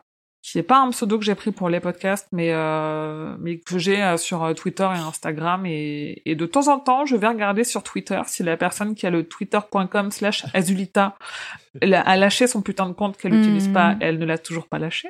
Donc si un jour vous le voyez, ne le prenez pas, sinon je vais vous le racheter, mais ne le prenez pas. Et j'en ai un deuxième aussi que j'utilisais pour d'autres comptes quand je voulais être plus anonyme, ce qui est plus le cas, et que, et que le pseudo de mon personnage dans Donjons et Dragons, c'est Samael, avec euh, deux LE à la fin. Hmm. Ah, le- moi, je change. C'est plus d'un- classique, c'est plus classique. Ouais, Samael, Euh. c'est le un nom d'un groupe de métal belge et c'est aussi le nom euh, à l'origine de de Satan euh, quand il était un ça. ange avant qu'il soit déchu. Ah oui. Et moi, la ref d'origine, c'est c'est cette ref là, c'est pas le groupe de métal. Donc en fait, t'es une Dark Sasuke qui, s'assume. Écoute, C'est c'est c'est c'est le pseudo quand même de mon de ma dro, de mon elfe noir euh, qui est sorcière dans Encore plus. Ah bah bravo. Ça va les clichés? Ouais, ça va. Moi, j'aime bien. On s'en sort assumé. Alors, question suivante. Euh, bonjour ou bonsoir, j'espère que vous vous portez bien. Ça va, par euh, Grand Paul qui a le Covid. Donc c'est euh, Morrigan dans- qui nous pose la question. Oui, pardon, tu as raison, c'est Kai Morrigan. Je n'ai pas de question. Bon, bah, ok, très bien. Alors, Je Ciao. n'ai pas de question concernant ce livre, ne l'ayant pas encore lu. Alors, eh ben, j'espère que quand tu écouteras cette question, cette réponse, tu l'auras lu, ou sinon, bah, on te l'aura spoilé. Donc, je vais en poser une un peu plus bateau. Ah, que pensez-vous des traductions de certains titres comme Le Fléau ou L'Enfant Lumière? Au passage, j'ai repéré deux références kingiennes, donc une sur Christine, dans la série Malcolm. Le roi est vraiment partout. Bonne continuation et prenez soin de vous. Ah bah le fléau, faut, on nous a dire, faut nous dire toutes les références là. On en a parlé en long et large et en travers euh, de le souci du titre du fléau, c'est qu'en fait euh, l'histoire du fléau c'est pas du tout sur le fléau, l'histoire du fléau c'est euh, en, en anglais c'est the stand qui veut dire la résistance et que l'histoire euh, de ce roman-là c'est vraiment la résistance qui se monte un un peu contre le virus, contre le gouvernement et sa gestion du virus machin et surtout la résistance du bien contre le mal et du mal contre le bien quoi. Hmm. Donc on Bon, pense que le- c'est du caca, voilà. C'est ça. Et euh, Le- l'enfant lumière, je sais pas d'où il le. Enfin, Bah ouais. Je- euh, Je le trouve plus ouais. logique à la limite, tu vois. Sauf ça, que, en fait, ça ça, passe. En fait, ça fait penser à la couverture du livre de poche de ça, l'ancienne, où il Mm. y a un putain de ballon de plage à côté d'un truc d'égout. Ils se sont dit, c'est quoi, un, un clown dans des égouts, un ballon? Ok, euh, toi le graphiste, tu me mets un ballon à côté d'un égout et tu cherches pas à savoir quel type de ballon c'est. Et toi, Shining, ils se sont dit, c'est un enfant. Il shine, ok, ah, c'est un enfant qui fait de la lumière, let's go, quoi, c'est un, c'est un putain de projecteur. Bah, non, jour. Ouais, c'est ça. C'est du bon. Bon, citons quand même le meilleur qui est les, éva- euh, ouais, les évadés. Ah, Le film. Mais ça, c'est ouais, le les- film. Voilà, Ça, ça, c'est film. Ah oui, c'est c'est le film, mais quand Ouais, c'est même. le c'est- film. Ouais, non, c'est- le best. Celui-là, c'est tu, c'est le euh, god tier, quoi. c'est quand même une mauvaise traduction Euh, de titre parce qu'en anglais, le film s'appelle juste The Shawshank Redemption, quoi. Qui Oui. n'a rien à voir. Mais euh, moi, je trouve que quand même, il- c'était pas mal aussi avec, euh, c'est quoi, Danse Macabre? Non? Ah, quel enfer. Ah, la oui, c'est ça. confusion entre, entre le recueil de nouvelles, puis le. C'était Ouais, son essai que- sur les sur l'écriture. C'est ça. C'est ça. Bon, bref, on n'en pense que du mal. Sinon, euh, Globalement. concernant Mais non, mais- les, les, les références, enfin, je vous laisse finir peut-être. Euh, oui, non, juste, tu vois, typiquement, le dernier roman qui est paru de King en français, en anglais, il s'appelle Later, et en français, il s'appelle Après. Et donc, moi, du coup, les gens qui me font référence à ce livre-là, en voulant donner le nom euh, anglais, ils me parlent de After. Et After, dans la littérature de fiction contemporaine, c'est quand même pas du tout la même chose que, que King, quoi. Et je, et je Non, comprends parce qu'en effet, tu sais que c'est un truc en heure, euh, il commence par A en français, bah tu, tu fais un raccourci, tu dis after, quoi. Et ben non. Ah, les bouquins After auraient pu être écrits par Emma Green, pour ceux qui ont la rêve. Oui. Ah. En effet. Ouais. Moi, je voulais Euh, faire je- euh, une par- euh, enfin, je te laisse parler. Euh, je vais juste faire une, une, une parenthèse sur les références que tu as vues dans Malcolm. Bon, je sais pas lesquelles c'est, mais euh, moi j'en ai une autre qui est très rigolote. C'est qu'en ce moment, je regarde euh, Castle, la série, euh, en fond, parce que bon, c'est pas. C'est ok, tu vois. Il y a Nathan Et- Fillion, donc c'est marrant, mais sinon. Voilà, et en fait, il y a énormément de, de références à King parce que le, le gars qui est écrivain, il dit qu'il est pote avec King et souvent il cite King et tout. Il y en a vraiment énormément. Et il du fait coup, c'est. poker où il y a des vrais, des vrais auteurs qui sont là euh, juste pour faire, euh, pour faire. Dont euh, Dick. Wolf, Ouais. le, qui... Ah ouais? Celui qui a fait 50 000 euh, euh, épisodes là. euh, 50 000 séries donc c'est- policières. Ouais, il est très fort. Mais euh, voilà, il y en a vraiment beaucoup. Ça m'a fait beaucoup sourire. Si, si vous allez euh, au sujet des, des, des traductions de titres, si vous allez sur Audible et que vous cherchez Steph- euh, Danse macabre de Stephen King, vous trouverez un enregistrement qui po- comporte une étoile et il y a un seul commentaire d'un certain Emmerich au sujet de la traduction des titres. Et oui, parce que j'ai cramé un jeton euh, audible euh, pour un bouquin Je peux- euh, je- dont je n'avais pas besoin à ce moment-là. Ouais. Hmm. C'était pas content, hein, visiblement. Bon, voilà. Ça m'apprendra. C'est pour ça que maintenant je les prends que en VO, comme ça au moins je me pose pas de problème de, de questions. Mhm. C'est vrai. C'est vrai. Alors, question suivante. Euh, Il y avait encore une autre question sur Instagram euh, Ouais. de Dave Ulski. Ma question, un peu étrange, si vous aviez la possibilité de réinventer une œuvre du maître en sa compagnie, quel serait votre choix Et quel serait l'élément majeur que vous changeriez? Merci encore pour vos épisodes. Partagez une écoute, c'est un vrai moment de détente et, un plaisir, et des plaisirs avec vous. Votre authenticité fait un bien fou au moral.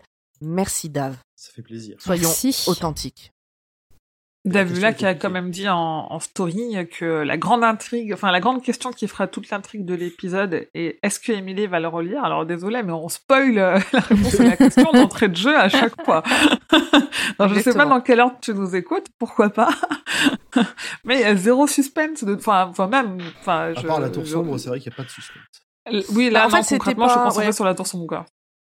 C'était pas vraiment une. euh, C'est parce que j'ai mis moi sur ma story qu'on a partagé après avec le roi Steven euh, un sondage, enfin un sondage, un quiz pour savoir si j'ai lu euh, 20%, euh, 80%, 100% ou 150% de ce qu'on devait lire.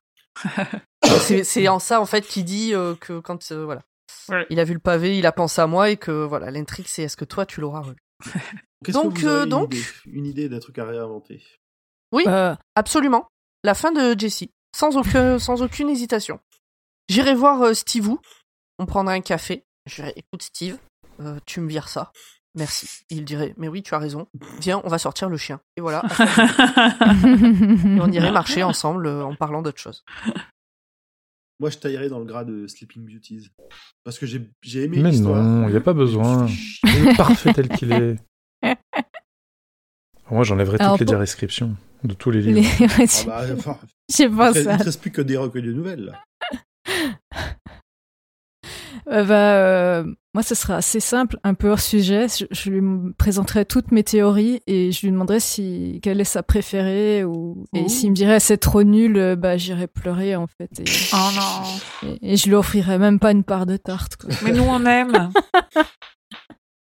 Oui, c'est vrai, mais mais je, je serais triste si s'il va pas. Mais essayer- on essaiera de traduire un jour.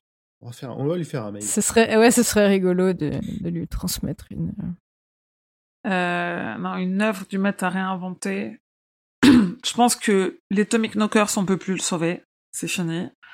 Euh, par contre, euh, en vrai Dreamcatcher, j'ai souffert à la lecture, mais il y a, y a beaucoup de choses qui m'ont plu dedans, dans le, dans l'ambiance, dans certains éléments, dans l'univers et tout. Je me dis en fait, euh, si c'était repris sans qu'il soit euh, alité, soit avec euh, beaucoup de douleur et beaucoup de morphine, peut-être que euh, ça aurait pu donner un truc un, un peu plus euh, Digeste. digeste. Ouais, exactement. On est d'accord. Donc je me dis ouais, peut-être que euh, alors Moi, euh, je, dis pense pas tout que de suite à Monsieur Gris, l'alien du cul, donc euh, je pense tout de suite à la digestion, hein, c'est normal. je sais pas. Mhm. J'avoue Euh, ouais, je sais pas passe- trop quel élément changer. En plus, ça nous ferait spoiler, mais je pense qu'il y, aurait des trucs à faire avec euh, une petite réécriture de, de Dreamcatcher. Et toi, Grand Poil, tu l'as dit? Non, tu l'as pas dit. Si, si, euh, Sleeping Beauties. Ah, si, oui, c'était ça. Ouais. C'est c'est Emmerich qui a. Ah, si, Ouais. les, ouais, les descriptions. euh, Effectivement. Allez, on est presque au bout. Est-ce qu'il y en a Euh, d'autres encore? Oui, Ah oui. oui, oui, oui, absolument. Allez, qui le fait? Bah moi je veux bien. Donc Allez, sur vas-y, le. Discord de Stephen King France, Minka nous demande pourquoi vos chats, chiens, dromadaires personnels ne portent pas des prénoms d'humains, comme Rosalie. Oui, c'est une tentative hasardeuse pour connaître les noms de vos animaux domestiques, sauf Musca, je sais. Musca, c'est qui chat. des. Voilà, Pour ceux un qui nom savent pas. d'alcool, n'est-ce pas? J'ai donné un nom de quelque chose de chez moi parce que j'habite à l'autre bout de la France par rapport à chez moi. C'est vrai que Voilà. dans le sud, le premier truc auquel tu penses, c'est le muscat. Bah, écoute, euh, voilà. En vrai, j'adore. En vrai, j'adore ce nom. Moi, j'adore ce nom. J'adore les, les noms un peu euh, décalés pour les animaux. Moi, j'ai eu deux chats. Eu, hein. Euh, C'était Oscar et Lilou. Ouais, ça passe. C'est ok. Donc Oscar, c'est un vrai nom. Et Lilou, c'était comme euh, Lilou le Dallas Multipass. Ah, trop bien. J'avais la ref. C'était un peu long, alors on a fait Lilou. hein. Mhm. Sinon, tu prends euh, trois poissons, tu fais un Lilou, un Dallas et un Multipass. c'est comme dans Rocky, euh, il a des tortues et il y en a un c'est bouton et l'autre c'est. Enfin, il y en a une c'est bouton, l'autre c'est pression. Oh non. Mais mes, mes parents, ils avaient trois tortues à un moment donné et c'était Agrippine, Euphrasie, Agrippine et sous-commandant Marcos. Sous commandant Marcos. Je sais, et je sais pas pourquoi, je sais pas ce qui leur a pris, mais C'est voilà. C'était c'est les, très les spécifique. trois tortues.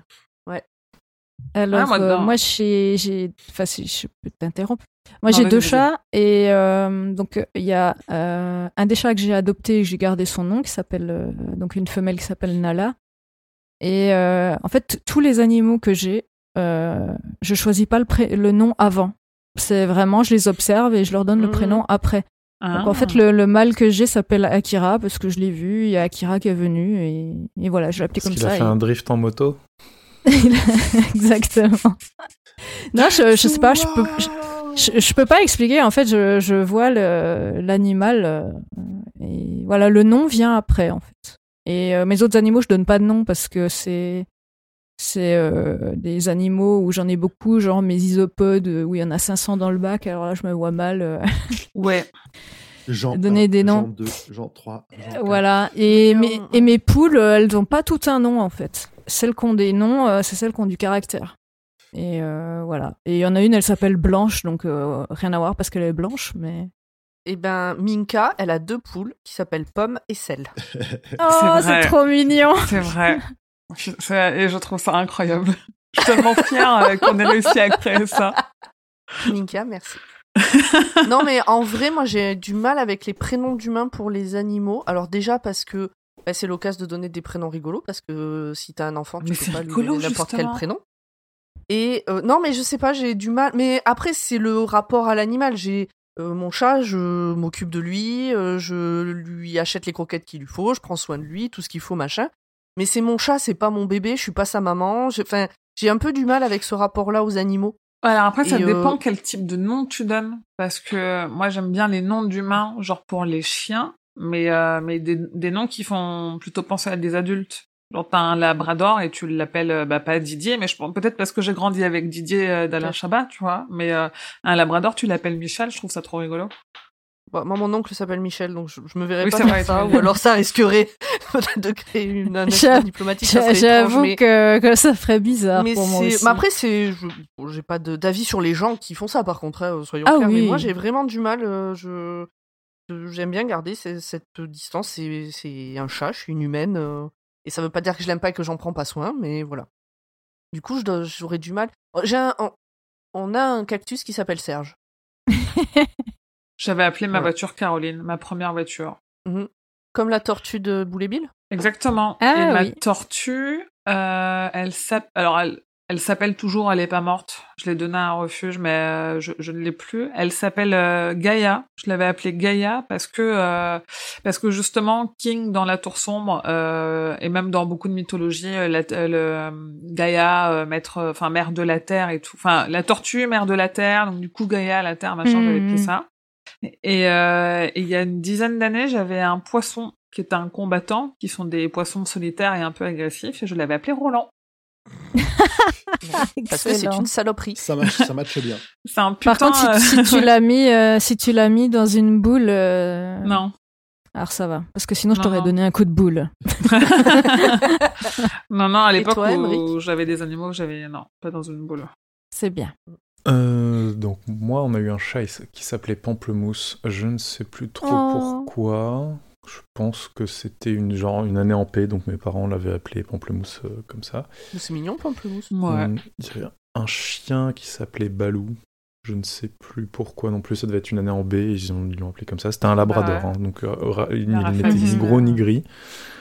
Euh, on a eu un petit chien de coton tulaire qui s'appelait Boumi, euh, sans aucune raison. C'est chou. On a appris plus tard que ça ressemblait à la prononciation du mot euh, Poumi en tamoul qui veut dire terre. Ça tombait bien parce que c'est un chien qui aimait bien se rouler dans la boue. Et Ah, ils sont bien blancs, je crois, les cotons. Ouais, euh, ouais.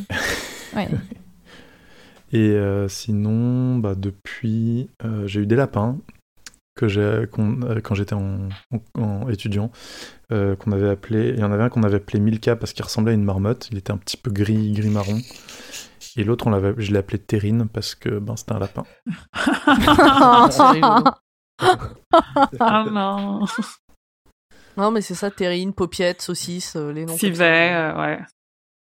C'est pas mal. Eh ben, on Ok. avait des choses à dire sur les animaux. Bah, toujours, hein, toujours. Ah, les animaux, c'est. Mais oui.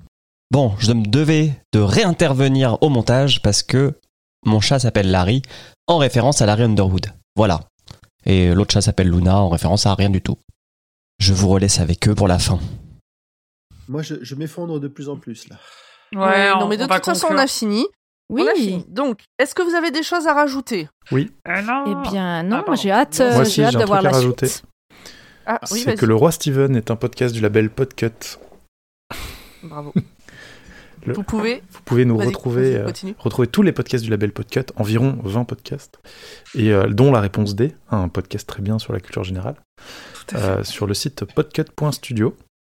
Et si vous voulez soutenir Roi Steven ou les podcasts du label Podcut, dont La Réponse D, un podcast de culture générale qui nous en apprend Du label tout- Podcut. qui- du label Podcut, qui nous en apprend tous les jours. Vous pouvez donner le montant de- d'argent que vous souhaitez sur euh, patreon.com slash podcut. Parlez de nous autour de vous. Mais N'hésitez pas à mettre des étoiles. C'est important les étoiles après. Des, co- des commentaires, Dans Ça fait, trois yeux. ans, ça fait trois ans qu'on euh, fait ça et on n'a jamais demandé d'étoiles. Mettez des étoiles. 5 de préférence. Sur, sur euh, Spotify, De toute façon, si vous voulez mettre moins de 5 étoiles, c'est pas la peine de mettre des étoiles. C'est vrai. Voilà, donc euh, dites-nous euh, quels sont les noms de vos animaux et pourquoi. Et puis euh, des bisous. Et puis euh, au mois prochain. Ah, donc, Ouais. Oui, mettez un commentaire 5 À étoiles avec le nom de votre animal. À bientôt. Oui, Ah ouais. c'est ça, un commentaire 5 étoiles avec le nom de votre animal, exactement. des bisous, des poutous, Bisous. à la prochaine. À Bye bientôt. Bye bye. Ciao Et là, on met le générique qui fait. Pou, pou, pou, pou, pou, pou, pou.